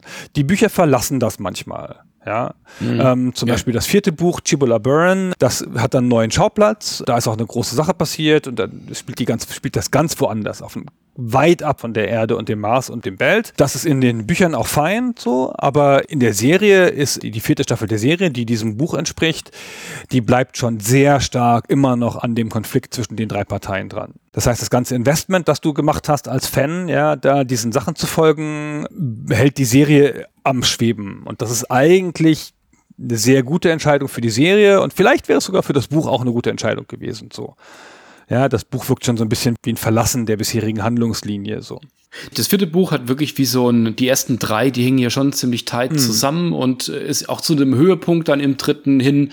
Und das vierte, das wirkt wirklich so wie ein neuer Fall für die Crew auf einem ganz anderen Eck und wirkt da eher, ich weiß nicht, wie ein Spin-off oder wie ein Ausflug. Ähm, war zwar gut geschrieben, war spannend, habe ich gern gelesen, aber das war tatsächlich eher ein, jetzt wollen wir aber was anderes machen. Aber wenn man sich überlegt, dass es ja immer weitergeht und auch so konsistent eigentlich die Konflikte aufmacht, ähm, später dann mit der OPA und ähm, noch weiteren Revolutionen, die dort laufen, das im späteren Verlauf, dann bringt das Buch nicht so sonderlich viel oder ganz allgemein der Teil der Handlung. Du hattest gesagt, dass Drummer stark die, die Themen übernommen hatte von unter anderem von Bull und Yao. Äh, ich hatte das damals schon mitbekommen, dass Bull nicht mitspielt in der Staffel. Da war ich auch nicht viel weiter in den Büchern. Das war gerade so die Zeit, wo ich angefangen habe, wo ich mit einem Freund ähm, ausgetauscht habe, der damals auch nur die Serie geguckt hat. Damals fand ich es schade, weil ich den Bull als einen sehr interessanten Charakter empfand, so als äh, rechte Hand von Fred Johnson, alter Haudegen, der da für Ordnung sorgt und da guckt, was da alles nicht funktioniert und den Captain überwacht und das war schon ein sehr spannender Charakter. Aber wenn man dann die weiteren Bücher liest und weiß, was dann Drummer noch für eine relevante Figur wird, dann auch deutlich später noch, da macht es natürlich sehr Sinn, dass man da konsequent ist und, und sie da auch dann schon stärker auf die Bühne hebt, weil als sie dann später nochmal aufgetreten ist, ich sage jetzt mal so grob um das sechste Buch rum, wo es dann spannend wird, da musste ich schon nochmal nachschlagen, wer das eigentlich genau war. Weil sie da einfach eine sehr kleine Rolle im Buch nur hatte. Und es ist wie bei Avasarala, dass man die wirklich so ganz früh reinbringt. Man denkt schon, wenn die Autoren selbst mal so das äh, fünfte, sechste, siebte Buch gelesen hätten, dann hätten sie das erste vielleicht auch etwas anders geschrieben. Ja, das kann ich mir schon vorstellen. Also die haben halt den Luxus gehabt, dass sie natürlich, als sie die Serie angefangen haben, fast alle Bücher schon da waren. Und die beiden Autoren der Bücher, müssen wir noch gleich noch erklären, wer das überhaupt alles ist, äh, haben wir schon so ein bisschen nur angerissen. Die beiden Autoren der Bücher an der Serie auch mitarbeiten konnten. Das heißt, sie hatten so das grundlegende Potenzial, die besseren Bücher zu machen in dieser Serie, ja, weil sie das ja schon alles wussten. Ich möchte sagen, das haben sie auch großenteils eingelöst, diese Option. Und das ist schon mal ganz was Superes.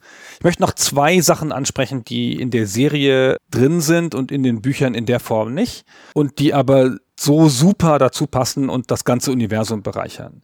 Und das eine ist, dass die Belter eine eigene Sprache sprechen. Mhm. Die sprechen so ein Kreol, so eine Mischsprache. Es ist in Basis ist im Englischen, englische Grammatik gibt's viel, aber es hat auch ähm, Elemente aus dem Slawischen, aus der Niger-Kongo-Sprache, ähm, aus dem Chinesischen und so weiter.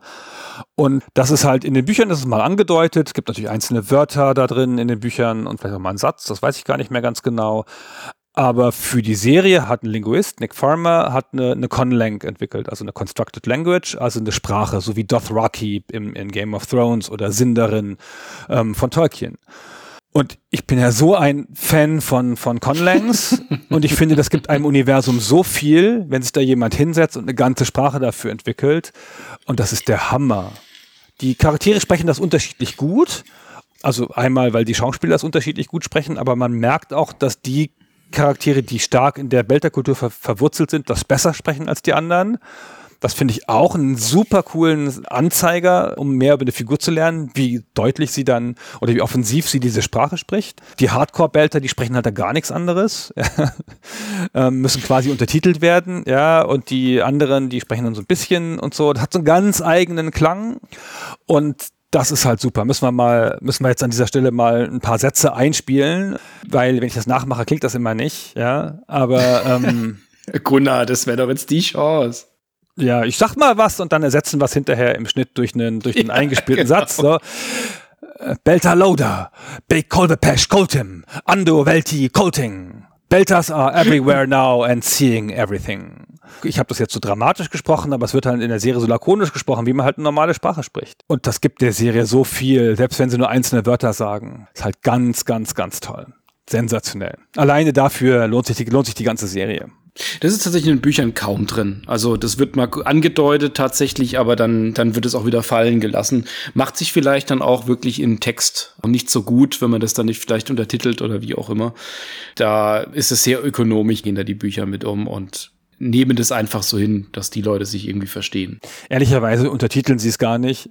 Die meiste Zeit, sie lassen es einfach laufen und viele Sachen versteht man dann so und manche halt nicht, dann versteht man sie halt nicht, Herr Peng. Das ist, ist halt so. Ich wollte noch was zu den unterschiedlichen Perspektiven sagen, mhm. weil du vorhin meintest. Also zum einen mal, dass man sich, wenn man sich neben den jeweils setzt, nochmal einnehmen kann, was die Hintergründe sind für die eigenen Handlungen oder die verschiedenen Sichten, wie, wie sich die, der Mars verhält, die Erde verhält und so weiter.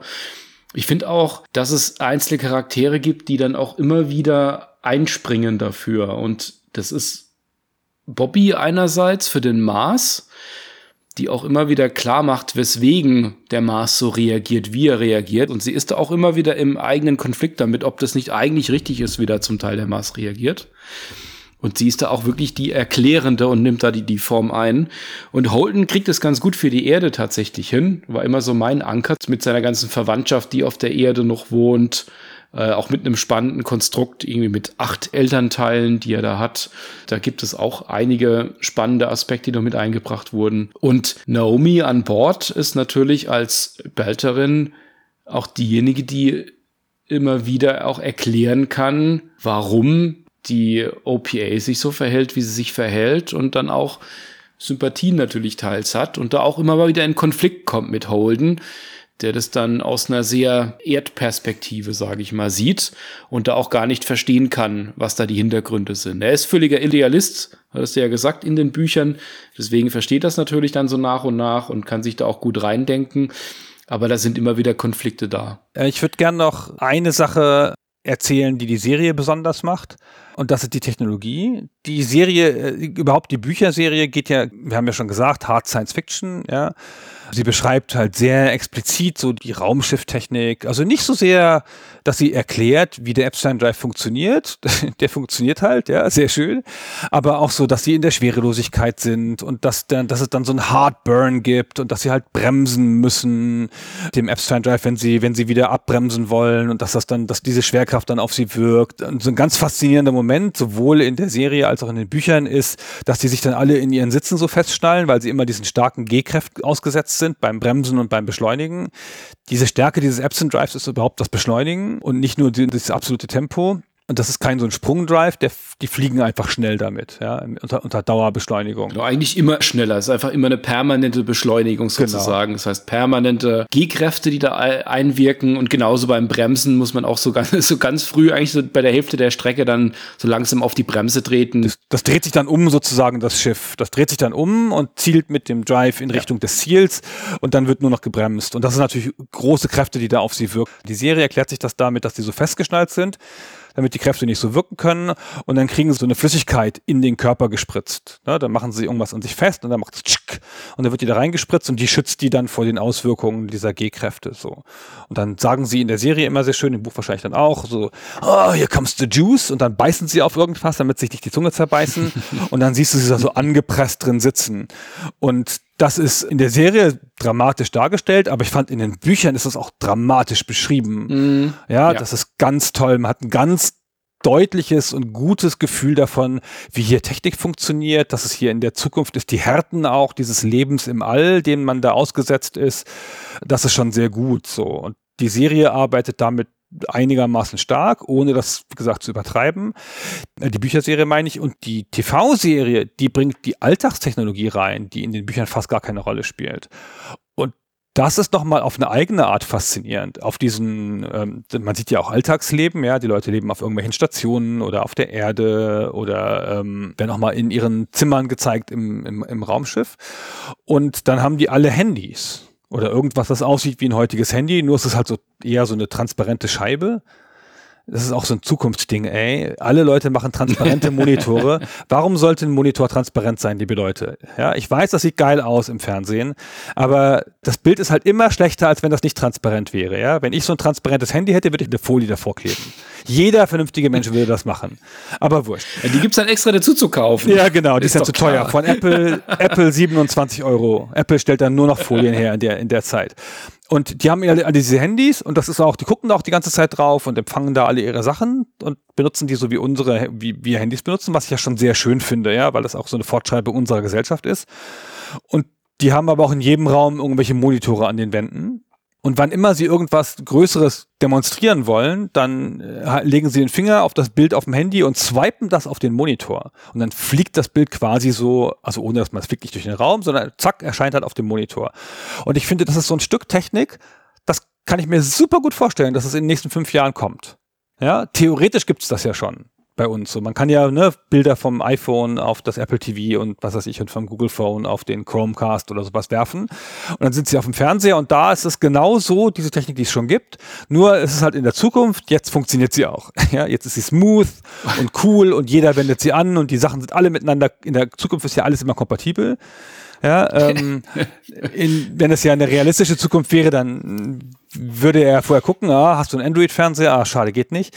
Ja, aber ähm, das, das geht dann immer hier. Und das ist aber total super weitergedacht. Du hast ein Gefühl von Zukunft, ein Gefühl von Fremdheit, aber auch ein Gefühl von Vertrautheit. Und das machen sie die ganze Zeit. Die zeigen übrigens auch in einem Moment besonderer Klarheit, wie Sprachsteuerung funktioniert. Du hast ja heutzutage schon Siri und äh, Cortana und ähm, keine Ahnung, Hey Google oder, oder Alexa und so. Und das wird ja nicht so genutzt, wie man sich das vorgestellt hat. So, ja, weil es halt mühsam ist, damit zu sprechen. Was sie in der Serie machen, sie ist ganz genau so, wie man es machen muss. Du sprichst dann, wenn der Kontext schon feststeht. Also hier mhm. muss ich mhm. der Alexa sagen, Achtung, quasi ich will jetzt Musik hören und irgendwas und mach doch das und das. Ich muss der relativ viel Sachen sagen, damit sie weiß, der Befehl, den ich jetzt will, bezieht sich auf den Kontext. Und da setzen sie die Spracheingabe immer erst ein, wenn der Kontext schon feststeht. Zum Beispiel die beeindruckendsten Szenen sind immer die, wenn sie was suchen also auf Karten. Dann haben sie also dreidimensionale Karten vom Planetensystem zum Beispiel und vom, von Ceres. Und dann hovern diese dreidimensionalen Darstellungen so offen im Raum, in so, als so eine Art Hologramm. Und dann nehmen sie beide Hände hoch und drehen das so durch so angedeutete Bewegungen und sagen dann Zoom oder rausgezoomt. Mhm. Und das ist halt eine völlig logische Anwendung. Ja, du machst die Hände für die Kontrolle, ja, weil Dreh mal drei Grad wäre halt scheiße, ja, aber das feine Drehen kannst du mit den Händen viel besser machen. Und du brauchst aber keinen extra Knopf, wo du mit der Hand drauf drückst, um den Zoom auszulösen, weil das machst du mit der Sprache. Und das sieht mhm. so smooth aus, das will man sofort haben. Ja. Ich will sofort nichts weitermachen, als mir Planetenbilder angucken in dieser Welt. Hammer. Ja, das findet in den Büchern natürlich kaum statt. Das ist, das ist schon richtig. So diese grundlegende Technologie, was jetzt so Epstein Drive angeht, die Juice, die rauskommt, auch wie die Bewaffnung funktioniert. Railguns ist da ein großes Thema, also mit äh, Magnetkräften angetriebene Geschosse. Das ist da natürlich alles drin, aber diese Darstellung von den ganzen Alltagstechnik oder auch die Bedienung jetzt von den Raumschiffen, das wird tatsächlich eher eher so angedeutet. Das ist wahrscheinlich dabei auch, wenn man es dann visuell darstellen kann, um einiges interessanter und äh, auch schöner darzustellen. Ja, finde ich auch. Also das ist halt, ich finde, das ist halt eine Chance, die man bei der Visualisierung hat, sowas dann hin, hinzuzufügen. Und das wäre wahrscheinlich nicht so spannend in, in der reinen Schilderung. Ich finde die ganze Bewaffnung auch ganz cool, weil es ist alles, das entspricht alles diesem, wir denken es halt ein bisschen weiter, aber nicht ins super fantastische. Die Raumschiffe haben keine Laserwaffen oder Photonentorpedos oder sowas, sondern die haben alle relativ nah weitergedachte Sachen. Es gibt halt Turmbomben, Raketen, die sie verschießen Sie haben Projektilwaffen, meistens für kurze Distanz. Und sie haben die von dir angesprochenen Railguns, so magnetbeschleunigte Geschosse. So, das ist so ein bisschen futuristischer noch. Aber Projektilwaffen gibt es ja heute auch schon. Die haben so eine Art glorifizierte Maschinengewehre an den Raumschiffen, die sie eher in der Abwehr einsetzen. Ja, das heißt, irgendjemand schießt mit einer Rakete auf die und so. Und dieses Maschinengewehr schießt dann halt 50.000 Projektile in, in den nahen Raum und versucht, diese Rakete zu zerstören und so. Natürlich kannst du damit auch Sachen kaputt machen, wenn du nah, nah dran vorbeifliegst, so. Ist aber mehr eine, eine Waffe zum Verteidigen. Dafür gibt's aber keine Schilde oder sowas. Ja, alle Kraft auf die Schilde ist halt leider nicht da. Genau, auch das wieder so ein Beispiel dafür, ne? Es ist halt konsequent weitergedacht, aber es sind halt noch Technologien, die man sich aus heutiger Sicht ganz gut vorstellen kann. Genau, ich glaube, von Railguns gibt es tatsächlich auch schon so erste Prototypen. Das ist gut, wer weiß, vielleicht gibt es auch schon, schon äh, wirklich funktionierende Exemplare. Militärisch-industrieller Komplex hat da ja ausreichende Mittel, sowas zu entwickeln. Aber das ist tatsächlich weitergedacht auf Konzepte, die einfach heute schon da sind. Und es ist dann auch spannend, wenn es dann auch die Geschichte zu diesen jeweiligen Technologien dann auch erzählt wird. Also der Epstein Drive beispielsweise, da ist dann auch bekannt, dass es von einem Ingenieur entwickelt wurde, von Solomon Epstein. Der war ein auf dem Mars geborener Ingenieur, der im 23. Jahrhundert lebte und da in seiner Freizeit an einem neuen Antrieb arbeitete, einem Magnetspulenantrieb und dann mit seinem privaten Schiff ausprobierte. Und das war eben so diese erste Version von diesem Epstein Drive. Dummerweise hat es auch damals schon funktioniert, war nicht abzusehen für ihn. Das heißt, er ist da losgeflogen und das Schiff hat immer weiter beschleunigt und beschleunigt und beschleunigt mit äh, extremen G-Kräften, bis der Treibstoff ausgegangen ist nach etwa 40 Stunden. Und zu diesem Zeitpunkt war das Schiff dann schon auf etwa 5% Lichtgeschwindigkeit. Und Epstein hat es natürlich nicht überlebt, diesen Flug. Aber seine Frau hat dann die Unterlagen auf seinem Computer zu Hause gefunden und hat es dann publik gemacht und da war dann diese Technologie in der Hand der Mars-Regierung seiner Zeit. War im 23. Jahrhundert, als der Mars eben noch unabhängig werden wollte von der Erde. Und da hatte er natürlich ein wunderbares Druckmittel, das dann auch zu erreichen. Und da gab es dann die Verhandlungen mit der UN, dass sie diese neue Technologie auch der Erde zur Verfügung stellen, sich öffnen, wie das funktioniert und im Gegenzug bekommt der Mars dann seine Unabhängigkeit und da ist dann die UN drauf eingegangen. Das heißt, das hat dann auch eine konkrete Auswirkung wieder auf die Geschichte gehabt, wie sich die einzelnen Fraktionen auch zueinander dann verhalten mit diesem technologischen Einfluss. Ja, genau. Ich finde, wir haben das Universum schon so, also natürlich nur angerissen, aber so ein bisschen dargestellt. Ich finde, es fehlen noch zwei Sachen, äh, die wir dringend noch erzählen müssen. Und das eine ist wirklich noch ein bisschen was zur Handlung. Jetzt haben wir es fast ganz ausgespart. und das andere ist noch so ein bisschen was zu den Autoren und zu der Entstehung. So, das haben wir auch noch nicht so ganz groß. Was wollen wir die Autoren ans Ende setzen und noch mal ein bisschen was zur Handlung sagen? Würde ich tatsächlich sagen, ja. Bleiben wir erstmal bei der Handlung. Um was geht's denn wirklich ganz konkret? Wir haben den Anfang ja jetzt schon mal gehört, dass es da grieselt, dass da ein Konflikt losgeht, nachdem diese Raumschiffe diese Tarnraumschiffe mysteriöserweise angegriffen haben und der Mars verdächtigt wird und der Mars dann aber auch angegriffen wird mit der Fregatte, die da draußen ist und sich da dann die Konflikte dann anhäufen. Und wie geht's denn dann so grob weiter? Vielleicht können wir da etwas in gröberen Zügen bleiben. Dann erzähle ich ein bisschen was, wie das im ersten Buch weitergeht. Danach erzählen wir nur noch mal einmal ganz grob. Wir hatten schon gehört, der Holden hat den Mars verdächtigt und wurde auch dann vom Mars aufgegriffen, diese Zerstörung vorgenommen zu haben von diesem harmlosen Schiff und, und hat das halt gesendet. Du hast das vorhin so locker gesagt, an alle. Das ist so ein bisschen was, ich also der hat das nicht in einem Forum gepostet auf Reddit, ja, ähm, sondern offenkundig gibt es da eine Möglichkeit, so breit zu senden. Nehmen halt an, dass es halt so da sichere Funklinien gibt, weil das ja, muss man ja Notruffrequenzen und sowas. Und wenn dann auf jemand auf dieser Notruffrequenz was sendet und dann da so ein Notruf-Code damit verbindet oder so, dann erreicht das halt alle im Umkreis und dann fanden das alle interessant genug, um das weiter zu transportieren. Und so hat er halt immer, er hat immer eine riesen Reichweite, ja, das ist halt wie so ein Twitter-König. Er sagt halt immer irgendwas und das halbe Universum weiß das. Ist auch ein bisschen so ein Trick von den Autoren, um ihn da so zu einer relevanten Figur zu haben, zu machen als er das gemacht hat und sich dann damit quasi ein bisschen als Feind der äh, Marsianer positioniert hat, wird er von Fred Johnson, also dem Anführer der Outer Planets Alliance, also quasi der, der Regierung der, des Bells, angepinkt, dass er da mal hinkommen soll, auf die Tycho Station. So. Und er bietet ihm mhm. Hilfe an, ja, weil der ist ja in einer schlechten Lage. Der Holden hat jetzt nur noch so eine kleine Crew, drei Leute. Die Canterbury ist zerstört, ja, der Mars ist hinter ihm her. Irgendwer jagt ihn mit Tarnkappenschiffen. Man weiß es alles nicht, ja. Und dann ist er auf der Donager, heißt das Schiff vom Mars, und dann wird die auch noch zerstört, wieder von einem Tarnkappenschiff. Kein Mensch weiß, was das ist, wer das überhaupt ist, wer überhaupt Tarnkappentechnologie hat, außer dem Mars. Und dann retten die Mars-Leute ihn. Ja, sie bringen ihn an Bord eines kleinen Schiffs, Tachi heißt das. Dann jagen die Marsianer das Schiff in die Luft, weil das ist halt ne Militärkultur.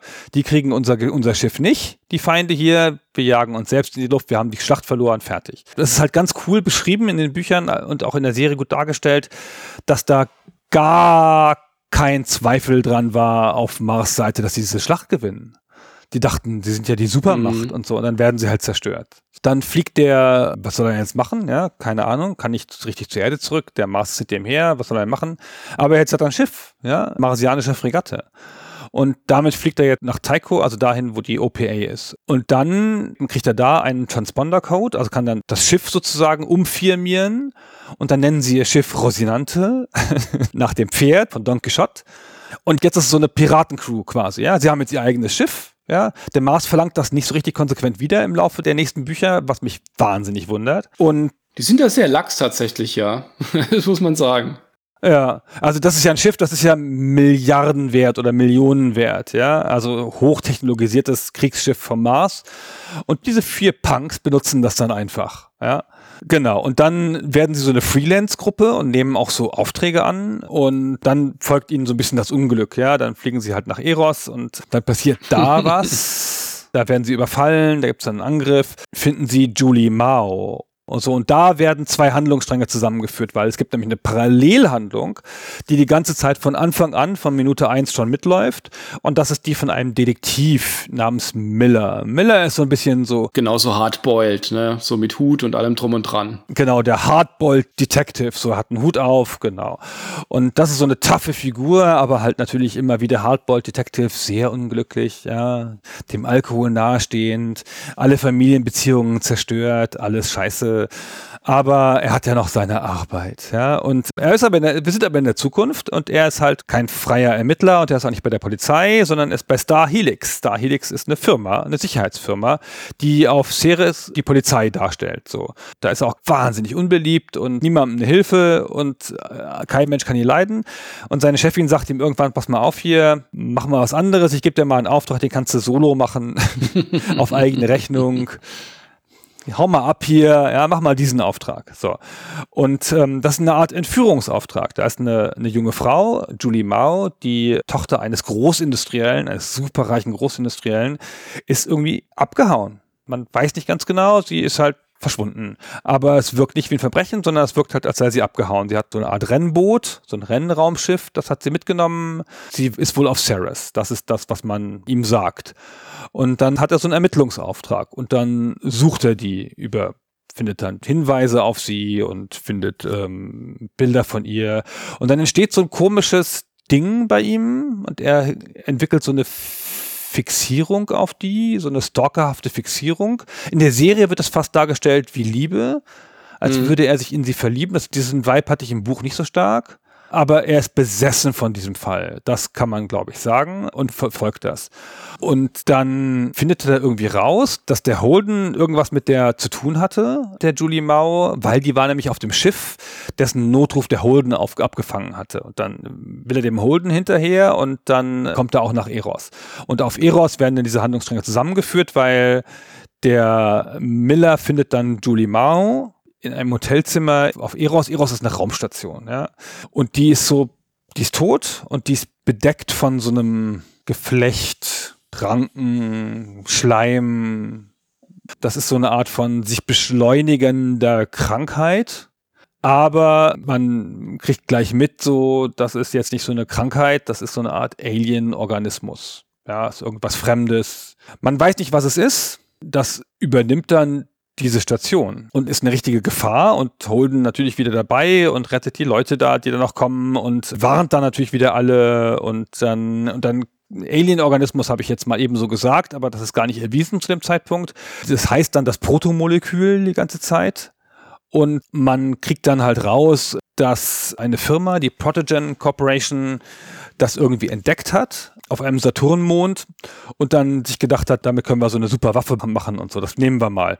Natürlich, wie das immer so ist, wenn die Menschen mit irgendwelchen Sachen experimentieren, geht's schief und dieses Protomolekül wird dann freigesetzt. Zerstört halt diese Station und aber es wächst da halt so, man weiß nicht ganz genau, was da passiert. Und das ist ja richtig krass, ne? Also wenn das dann auch so nach und nach aufgelöst wird, dass da wirklich eine Firma, die so eine Waffe austesten will, das einfach mal wirklich äh, auf Eros einfach freisetzt und es in Kauf nimmt, dass da die komplette Bevölkerung drauf geht. Genau, sie wollten halt wissen, was das, was das ist. Was ne? da passiert, halt, genau. Ja. Genau, ja, ähm, was da passiert. Die Erde und der Mars interessieren sich nicht dafür so richtig, für dieses Ganze, was da passiert. Und der Holden rennt dann zu Fred Johnson, also zu OPA, und die versuchen dann Eros zu zerstören. Nehmen sie da so ein Schiff. Das ist, ein, das ist echt eine ganz coole Geschichte, muss ich ganz kurz ein bisschen erzählen. Die, die, die auf, auf der Tycho Station bauen die Belter ein Schiff, die Norvo. Oder Die Nauvoo, genau. Ja, genau. Und das ist so ein riesiges Generationenschiff. Generationenschiff ist ja eine alte Science-Fiction-Komponente. Ja, man spricht ja immer von, man stellt sich ja immer Schiffe vor, dass die halt irgendwo hinfliegen, ganz schnell. So wie heut, heutzutage ein Flugzeug oder die Bahn fährt. Und ein Generationenschiff fliegt irgendwo hin, aber langsam und auf dem Schiff pflanzen sich die Menschen fort über Generationen hinweg und dann ist auch wurscht, wenn es 500 Jahre dauert, dann kommen halt erst deine Ur -Ur -Ur Urenkel an. Das ist ein Generationenschiff. Und mit diesem Generationenschiff, da will eine religiöse Sekte von der Erde weg und kauft dieses mit ihrem ganzen Geld dieses Generationenschiff und will dann da rein und dann fahren und so. Man sieht das Schiff auch in der Serie, ist der Hammer, ja, mit so Bibelszenen an den Wänden, sowas so. Und dann beschlagnahmt er das, der Fred, lässt das losfliegen, dass es gegen die Station fliegt, gegen Eros und dann, um es im Aufprall zu zerstören. Dann, total krass, als es gerade da treffen will, weicht die Raumstation aus. Kein Mensch weiß wie. Ja, es weicht einfach aus. Die versuchen diese Station zu scannen, die kann plötzlich Radar blockieren, dann beschleunigt die, schneller als die Schiffe fliegen, in Richtung Erde. Was ist denn jetzt? Ja, und dann feuern sie dann noch mit Atombomben und aber es hat alles gar keinen Sinn. Das Ding fliegt da los. Offenkundig will sie die Erde rammen, angreifen, zerstören. Kein Mensch weiß es, ja. Alle gucken fassungslos zu, so. Und der Miller, der hat aber gecheckt, dass die gesteuert wird, diese Station. Und zwar von der Julie, von der Julie Mao, der Frau, die er die ganze Zeit sucht, weil die ist das erste Opfer dieses Protomoleküls. Und die hat so eine Art geistige Bindung mit dem Protomolekül eingegangen und sie ist ja so eine Art Pilotin. Und das Protomolekül bedient sich ihres Geistes, um zu steuern. Fragt mich nicht. Ja, ist halt so. Science Fiction, ja. Und der Miller ist auf der Station geblieben, als die anderen abgehauen sind und findet sie in der Station. Dann weckt er sie und sie spricht zu ihm, alles so esoterisch und so, und dann überredet er sie, dem Protomolekül die Kontrolle ein bisschen abzunehmen und Julie schafft es dann, dass sich das, die Flugbahn verändert und das Ding auf der Venus einschlägt. Und dann wird groß gefeiert und dann denkt man, ja, jetzt ist es kaputt, ist auf der Venus eingeschlagen, aber nach kurzer Zeit merkt man, huch, da wachsen ja plötzlich Kristalltürme auf der Venus. das Protomolekül ist noch da und das baut irgendwas und so endet das erste Buch. In diesem Spannungsfeld bleiben wir dann. Jetzt sind aber wirklich alle Sachen in place. Ja, wir haben diese drei Kräfte, der Mars, seiner Tarntechnologie und seiner Tier, die Erde, die jetzt schon mal Ziel eines tödlichen Angriffs war und das überlebt hat mit der Avasarala und aber seiner wirtschaftlichen Macht. Der Gürtel, der jetzt wirklich mal politisch in Erscheinung getreten ist. Ja, sie haben dieses Raumschiff beschlagnahmt, sie haben versucht, die Eros zu zerstören und Holden, der erst diese Sache mit dem Mars losgetreten hat und jetzt hier hart gegen das Protomolekül gekämpft gekämpft hat, als auch als erster entdeckt hat und wieder PA gemeldet hat. Alle Sachen sind jetzt in place und wir haben jetzt dieses Protomolekül, dieses Alien-Ding, von dem wir nicht wissen, was es ist. Es ist offenkundig keine Intelligenz, sondern es ist irgendwie eine Art Maschine, irgendwas, eine Biomaschine. Wir wissen nicht, was es will, wir wissen nicht, was es tut. Es ist irgendwas Fremdes, eine potenziell zerstörerische Macht, aber man hat ja irgendwie kommuniziert über die da eingewobene Julie. Das sind die Eckpunkte der Handlung. Ja, es geht jetzt im Weiteren geht es um den politischen Konflikt. Es geht um die Ereignisse an den drei großen Schauplätzen. Es geht darum, wie dieses Protomolekül behandelt wurde, was diese Wissenschaftler gemacht haben. Und es geht auch darum, logischerweise, wo das Protomolekül herkommt und wer das gemacht hat. Weil es ist so ein Setting, mit, wo keine Aliens auftreten, mit denen man dann redet und der, deren Raumschiffe mal abschießt, sondern es ist ein Setting, wo die Aliens so eine Art Vorfahren sind und Artefakte hinterlassen haben und es mal Alien-Intelligenzen gab, über die man jetzt was rausfindet. So, das ist das, wie die Handlung weitergeht, die nächsten Bände. Und es hat halt so diesen schönen Kniff, dass man ja anfangs denkt, es geht so um den Konflikt von diesen drei Parteien mit irgendeinem unbekannten Einfluss, der da eben für Ärger sorgt und das dann auch provoziert, dass es da eben dann zwischen Mars und Erde zum Krieg führt. Tatsächlich fokussiert sich das dann aber dann doch relativ stark auf dieses Mysterium, was ist das überhaupt, dieses Protomolekül? Und du hattest ja schon gesagt, das landet auf der Venus und im, im zweiten Buch gibt es ja dann auch ähm, eine Rahmenhandlung, die mit gewissen Auswirkungen von dem Protomolekül dann auch einhergeht. Aber es dauert noch bis zum Ende des zweiten Buchs, dass dann auch festgestellt wird, dass auf der Venus auf einmal etwas Größeres passiert, Aktivität da ist und sich von der Venus aus etwas Richtung Uranus bewegt. Und dort ist dann tatsächlich erst zu Beginn des dritten Buchs der Aufbau des Tors in der Nähe des Uranus, wo dann die weitere Handlung eigentlich dann auch tatsächlich stattfindet und mit den ganzen sozioökonomischen Auswirkungen, die das Ganze auch mit sich bringt. Genau, da wird ein Tor gebaut in fremde Welten quasi. Also durch das man springen kann. Und dann passiert genau das, was man sich so vorstellt, so mit drei Mächten im Universum. Alle sagen, ich, mir gehört das. Lass mich da mal hin.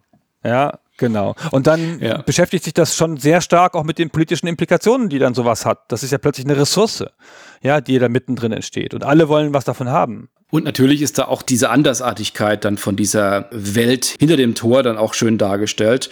Das hat anfangs diese Slow Zone, das heißt, dass, dass es eine Beschränkung gibt, wie schnell sich etwas bewegen kann, sobald es in dieser Zwischenwelt ist, die dann wiederum zu vielen anderen Welten führt. Also man muss sich das vorstellen, man kommt es durch dieses Tor wie so eine Art Wurmloch durch und anschließend ist man in einem Riesenbereich, in dem wiederum andere Wurmlöcher zu sehen sind, wo man dann in andere Welten fliegen kann. Aber dieser Bereich, der ist eben künstlich die Geschwindigkeit von allem, was sich bewegt, reduziert. Und das ist dann früh im dritten Buch, wo sich jeder noch fragt, was ist das denn eigentlich, dieses Tor? Kann man da rein? Das wird erstmal nur beobachtet. Von außen wird da geguckt, was da, was da los ist. Und total realistisch. Da fliegt halt einfach einer mit dem Schiff und äh, mit einem Livestream, quasi ein später YouTuber, und will jetzt einfach mal da reinfliegen und brettert da einfach da in Richtung Gate, kann auch nicht mehr aufgehalten werden und fliegt da einfach rein und naja, mit der Geschwindigkeit, mit der er da fliegt, wird er dann auf einen Schlag zum Halt gebracht und äh, er wird dann mit 99 G gegen die Scheibe gepresst. Und das war's dann natürlich. Aber anschließend weiß jeder, okay, man kann da reinfliegen, bloß besser nicht so schnell. Ja, das ist ein ganz cooler technischer Gag, so, ja, genau. Aber jedenfalls ist das also ein Weg in fremde Welten ähm, und wie so eine Kolonisierung streben die dann an. Da sind halt Welten dahinter, die sind unbewohnt und da will dann jeder hin und so. Und das bringt wieder eine ganz eigene Dynamik, wie die Leute sich dann da verteilen auf diese Welten, wer welche haben will, was für Firmen da beauftragt werden.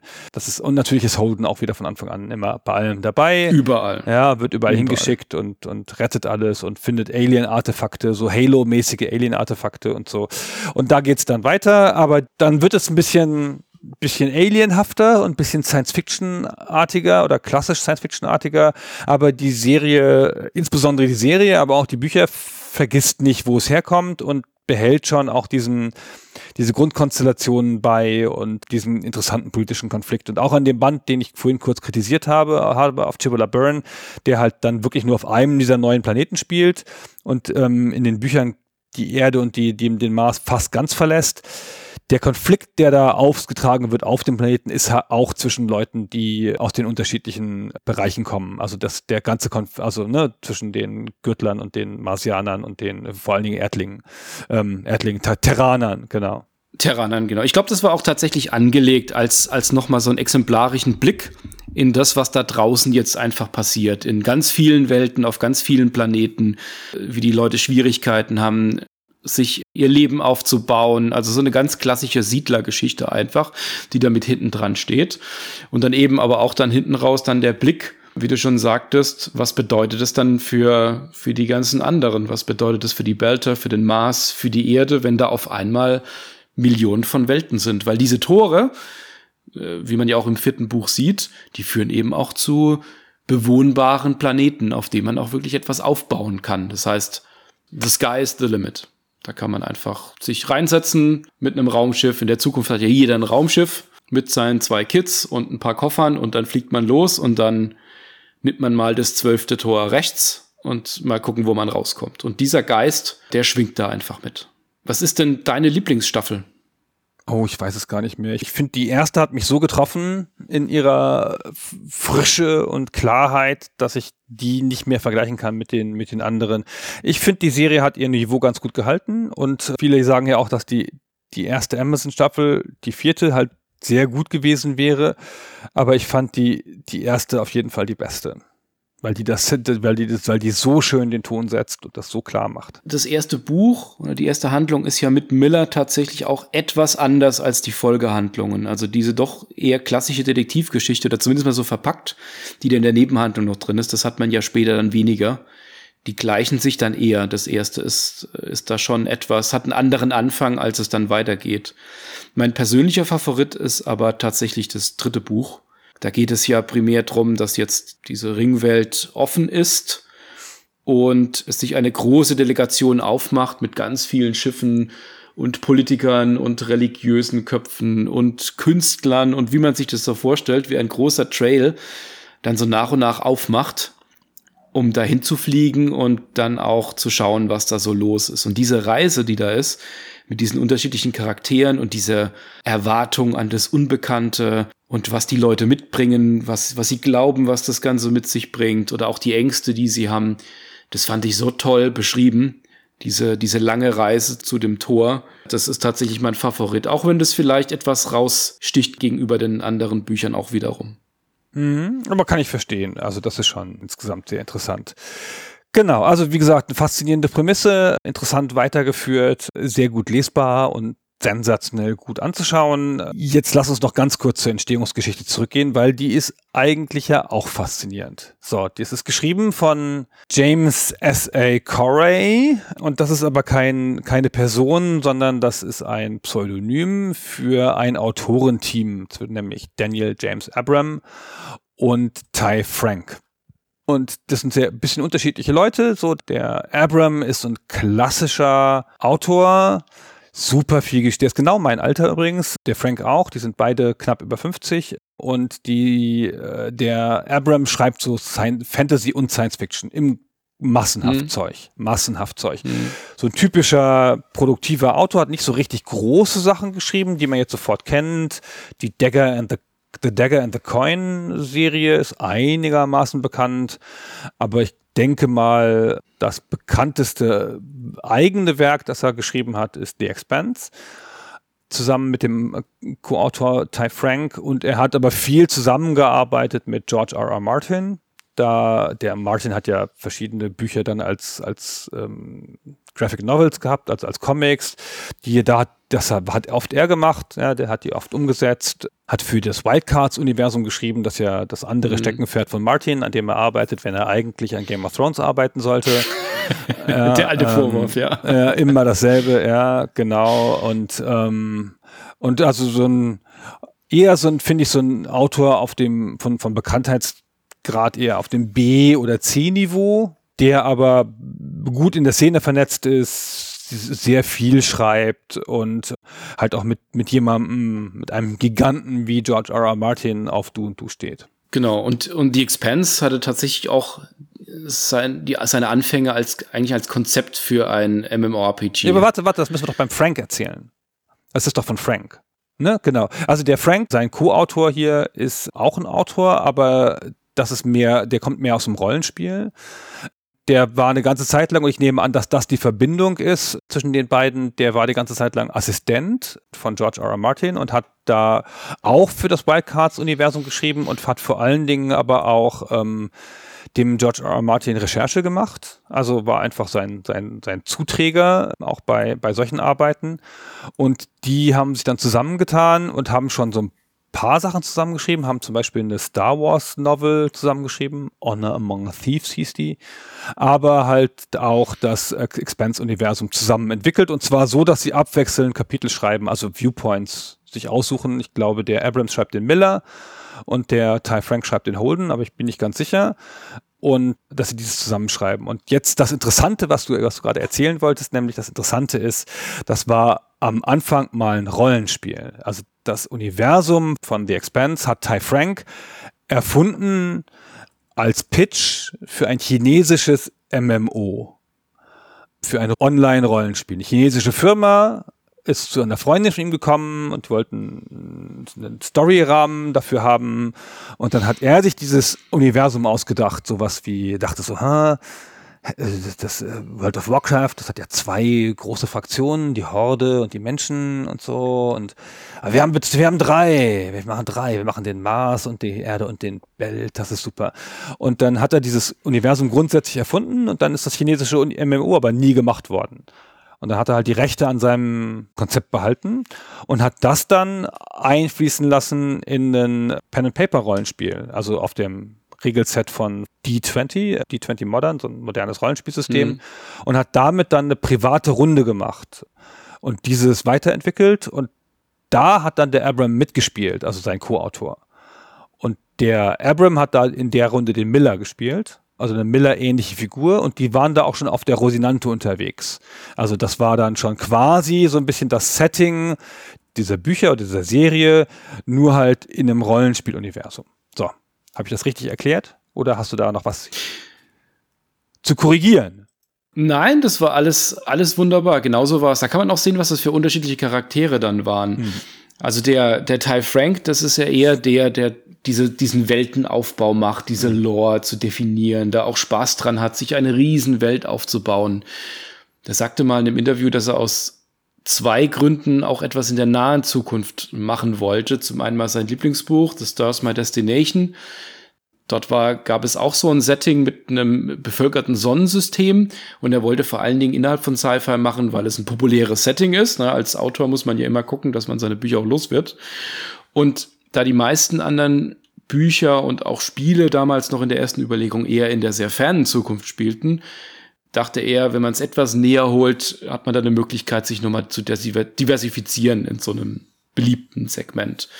Sagt es schon, dass es dann eben aus den zwei Fraktionen drei Fraktionen wurden. Das war damals auch schon mit dem Hintergedanken noch als Online-Rollenspiel. Damals war World of Warcraft schon populär und da hat man sich da damals auch schon stark dran orientiert und das hat auch Einflüsse, wie die Spiele damals funktionierten, dass er da noch zusätzlich die OPA nochmal stärker herausgestellt hatte. Als sie dann damals in der Spielrunde zusammen spielten, hat eben der Abraham mitbekommen, was es das für ein Riesensetting ist, wie detailtief das Ganze ist und der hat, der sagt von sich selbst, dass es ein Autor ist, der sehr gerne schreibt, Geschichten erzählt, aber mein Gott, die ist so dieses Worldbuilding und sich zu überlegen und ob das zusammenpasst. Da hat er so keine Lust drauf. Der will einfach schreiben der will Geschichten erzählen, dass es spannend ist und so weiter. Und der Ty Frank, das ist halt einer, der könnte den ganzen Tag nichts anderes machen, als Worldbuilding zu betreiben. Und das ist natürlich ein, eine perfekte Mischung für so ein Autorenpaar, das muss man schon sagen, dass da, die können beide schreiben, das ist klar, aber einer von beiden stärker den Fokus hat, die Story voranzubringen und zu schreiben und der andere das Setting zu machen. Das ist natürlich dann schon ein, eine, ide eine ideale Zusammenstellung. Genau, wie du es beschreibst, so haben sie haben es ja auch gesagt. Sie treffen sich wöchentlich, um die die so eine Kapitelplanung zu machen. Der Abram macht immer dann die narrative Struktur und die Tonalität und der ähm, Frank halt die bisschen die Story und die die Welt vor allen Dingen. Und dann schreiben sie abwechselnd. Und der Abrams schreibt tatsächlich Miller und Abbasarala und Bull und Prax. Die haben wir noch gar nicht erwähnt, ist ja wurscht. Und jeweils, wenn sie dann was geschrieben haben, dann tauschen sie und dann schreiben sie den Teil des anderen um, damit das sozusagen ähnlich wird. Und der Abram hat mal gesagt, so, er glaubt eigentlich nicht, wenn man es ihm, wenn man es den Leuten nicht sagt, dass Leute das unterscheiden können am Stil, weil sie das mhm. so sehr, so sehr zusammen entwickelt haben, wer was geschrieben hat. Genau. Das stelle ich mir vor wie eine super Zusammenarbeit. Was für eine coole, also mit dem wirklich, dass dann du irgendwas schreibst und der andere darf das aber nach Belieben umschreiben und dann schreibt der was, was du nach Belieben umschreiben darfst. Da entwickelt sich, glaube ich, sehr, sehr schnell eine gemeinsame Sprache draus und so. Genau, da braucht man natürlich viel Vertrauen und äh, muss sich auch gegenseitig da gut kennen, dass es dann auch funktioniert. Aber wenn man da einmal eingespielt ist, wie toll ist denn das? Weil da ist es ja auch wahnsinnig effizient dann. Man hat immer jemand, der nochmal Korrektur liest und das nochmal angleicht. Beide sind drin, also kriegt man ja auch das doppelte Tempo hin. Ich meine, die waren ja auch schnell, die haben ja viel geschrieben über die Zeit. Noch die Novellen noch dazwischen, gut, die sind relativ kurz, aber äh, es ist ja schon ein sehr produktives Duo, man sagen. Ja, muss man echt sagen, genau. Interessant ist jetzt noch, vielleicht als, als Randbemerkung noch die einzelnen Titel von den Büchern, die haben ja immer so einen gewissen mythologischen Anklang, also Leviathan Wakes, also Leviathan erwacht und äh, Caliban's War, Abaddon's Gate. Der Daniel Abrams meinte mal, dass die Titel primär dafür da sind, dass die Le dass die Leser auch wissen, dass die Autoren äh, Angeber sind und, und sich etwas auskennen in dem Bereich, augenzwinkernd. Aber es ist schon so, dass die Titel sehr einfach äh, und lose mythologische und literarische Motive miteinander verknüpfen. Also äh, Leviathan Wakes, das Aufwachen des großen Monsters, das vorher geschlafen hat. Das passt natürlich schon so grob zur Handlung von, von dem ersten Buch. Im zweiten dann Caliban's War ist ja, Caliban ist ja, äh, ist, ist dir ja ein Begriff, ist ja auch ein Synonym von dir. Das ist ja so diese, dieses, diese Mensch-Monster-Mischung aus dem, aus dem Sturm, dem letzten Werk von, von William Shakespeare, der auf der gleichen Insel lebt wie, wie Prospero, der Zauberer und in der Geschichte eben auch versucht, Prospero Caliban zu kontrollieren und Caliban sich aber dagegen wehrt. Das ist auch dieser Grundkonflikt in dem zweiten Buch und dann eben das dritte, wo es dann Richtung Gates geht, Abaddon's Gate, Abaddon ist der, Abaddon ist der Engel, der die Tore zur Hölle bewacht. Und das ist natürlich jetzt auch, da, ich sag mal, über den Titel wird man schon leicht gespoilert, wenn man es gut das auslegen Aber kann, der Titel ist ganz schön in die Fresse. Ich finde der, also die ja, ersten ja. beiden sind ja noch so einigermaßen angedeutet. Ja. Jetzt geht's hier aber ganz schön. Ich finde die Titelkonvention nicht so gelungen, ehrlich gesagt, aber es klingt halt ganz cool. Ja. Genau, es klingt, es klingt mehr cool. Ja. Und es, ich sag mal, es gibt einen gewissen Bezug, aber ich finde die Konvention jetzt auch nicht so toll. Also, ja. Bei der Serie haben sie es ganz hübsch gemacht. Jeweils die, jeweils die letzte Folge einer Staffel heißt so wie das Buch. Mhm. Ne, die haben ja sonst noch eigene Namen, logischerweise, die einzelnen, einzelnen Folgen und so. Und, ähm, und jeweils die letzte heißt wie das Buch. Und dann kommt da, ist das ja der große Cliffhanger und so. Das Buch hat eine Menge Preise gewonnen. Locus Awards und äh, Dragon Award mm, und mm. die Serie aber auch. Ja, die Serie hat gerade wieder, gerade wieder, glaube ich, nicht so lange her, einen Award für, naja, vielleicht letztes Jahr, einen Award für beste Science-Fiction-Serie gewonnen und so. Also die beiden Werke sind umjubelt. In Amerika sehr bekannt, scheint mir, zumindest in den Medien, die ich so lese. Hier hatte ich immer den Eindruck, dass es nicht so groß war, aber Science Fiction ist ja hier eh nicht so groß. Mm. Und hier hatte ich den Eindruck, es kam erst so richtig an mit der Amazon-Serie. Mit also Amazon auch wirklich, wirklich erst mit Amazon der Serie, ja, genau. Ich, ich hatte auch vorher nichts davon gehört gehabt, muss ich sagen. Also von der Buchreihe hatte ich schon vorher mal gehört, hatte es dann immer noch bei mir so im Hinterkopf, dass ich das irgendwann mal lese. Aber dass es eine Fernsehserie dazu gibt, das habe ich auch erst dann spät mitbekommen. Ich glaube auch tatsächlich dann erst, als es dann bei Amazon gelandet ist. Ja, es hat schon noch mal einen Schub gekriegt durch Amazon, genau. Ja, Gunnar, was, was gäbe es denn noch zu sagen? Ich glaube, wir haben jetzt über viele Stärken und Schwächen gesprochen äh, der Reihe, was uns besonders gefällt. Was gäb's denn aus deiner Sicht noch, was wir nicht vergessen dürfen, noch nachzutragen? Ach, mir fehlt gar nichts. Ich würde jetzt sagen, jetzt, jetzt reicht's auch. Jetzt geht mal da raus und guckt mal die Serie oder lest wenigstens den ersten Band.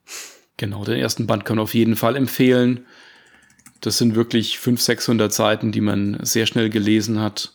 Und es ist immer spannend. Die, die Autoren haben auch mal geschrieben und das ist ziemlich perfide, aber es funktioniert tatsächlich dass man davon ausgeht, dass ein erwachsener Leser so um die 4000 Worte am Stück sehr entspannt lesen kann, bevor er so ein, so ein erstes Tief bekommt und vielleicht aufhören würde, weiterzulesen.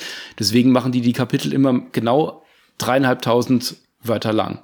Dass ah, ja. man immer noch so das nächste Kapitel anfängt, noch die Energie hat. Und wenn man dann schon mal dabei ist, dann liest man auch weiter. Ach, das ist, ist schon ein richtiger cool. Page-Turner. Ja. Ah, ja, ja, das stimmt. Also, wenn man so sich gar nicht, also ohne jeden, jede Anstrengung einlassen will auf dieses Universum. Die Serie auf Amazon, da ist die erste Folge kostenlos, egal ob man Prime hat oder nicht. Also die kann man auf jeden Fall angucken, auch ohne irgendwas zu bezahlen und ohne Abo und so. Das, das ist auf jeden Fall, also die 40 Minuten sollte man sich schon mal geben. Und danach kann man ja dann noch Prime abonnieren oder die Bücher kaufen. Oder beides. Oder eins nach dem, eins nach dem anderen, sage ich immer. Also ich werde auf jeden Fall mir die Serie jetzt dann auch mal anschauen. Ich warte vielleicht jetzt noch die paar Wochen, bis jetzt das neunte Buch rauskommt, dass ich das dann wirklich mal komplett dann auch durch habe und gelesen habe und dann diese Iteration oder diese Version dieser Welt dann auch fertig habe. Und dann schaue ich mal die Serie. Bin ja, gespannt, ob die wirklich so gut ist, wie du das da hier darstellst. Ja, wenn du nicht. Sonst, äh, sonst müssen wir noch mal miteinander reden. Ja, wenn es dir nicht gefällt, ist deine Schuld, dann bist du doof. Kann ich, kann, kann ich auch nichts ändern. Offenkundig, das Internet und ich sind der Meinung, dass diese Serie super ist. Dass die Serie super ist, okay. So, genau. Das, Gut. Dann, dann reicht's auch. Dann vielen Dank für das Gespräch und vielen Dank allen, die bis hierher zugehört haben, ja, ähm, in dieser relativ, in diesem relativ langen Gespräch zwischen zwei älteren Fans. es, es waren auf jeden Fall mehr als dreieinhalbtausend Worte. Das, das glaube ich auch, ja. Dann muss man nicht, glaube ich, mit, nicht mit tracken, ja, genau. Dann, dann vielen Dank, dass du mich eingeladen hast und bis zum nächsten Mal. Vielen Dank, Gunnar, für den Besuch und für die äh, ausführliche Expertise in dem Thema und die Begeisterung. Es ist äh, schön, dass da noch jemand ist, der, der diese Story und diese Welt so faszinierend findet. Und ihr da draußen hoffentlich auch bald. Ciao zusammen. Ciao.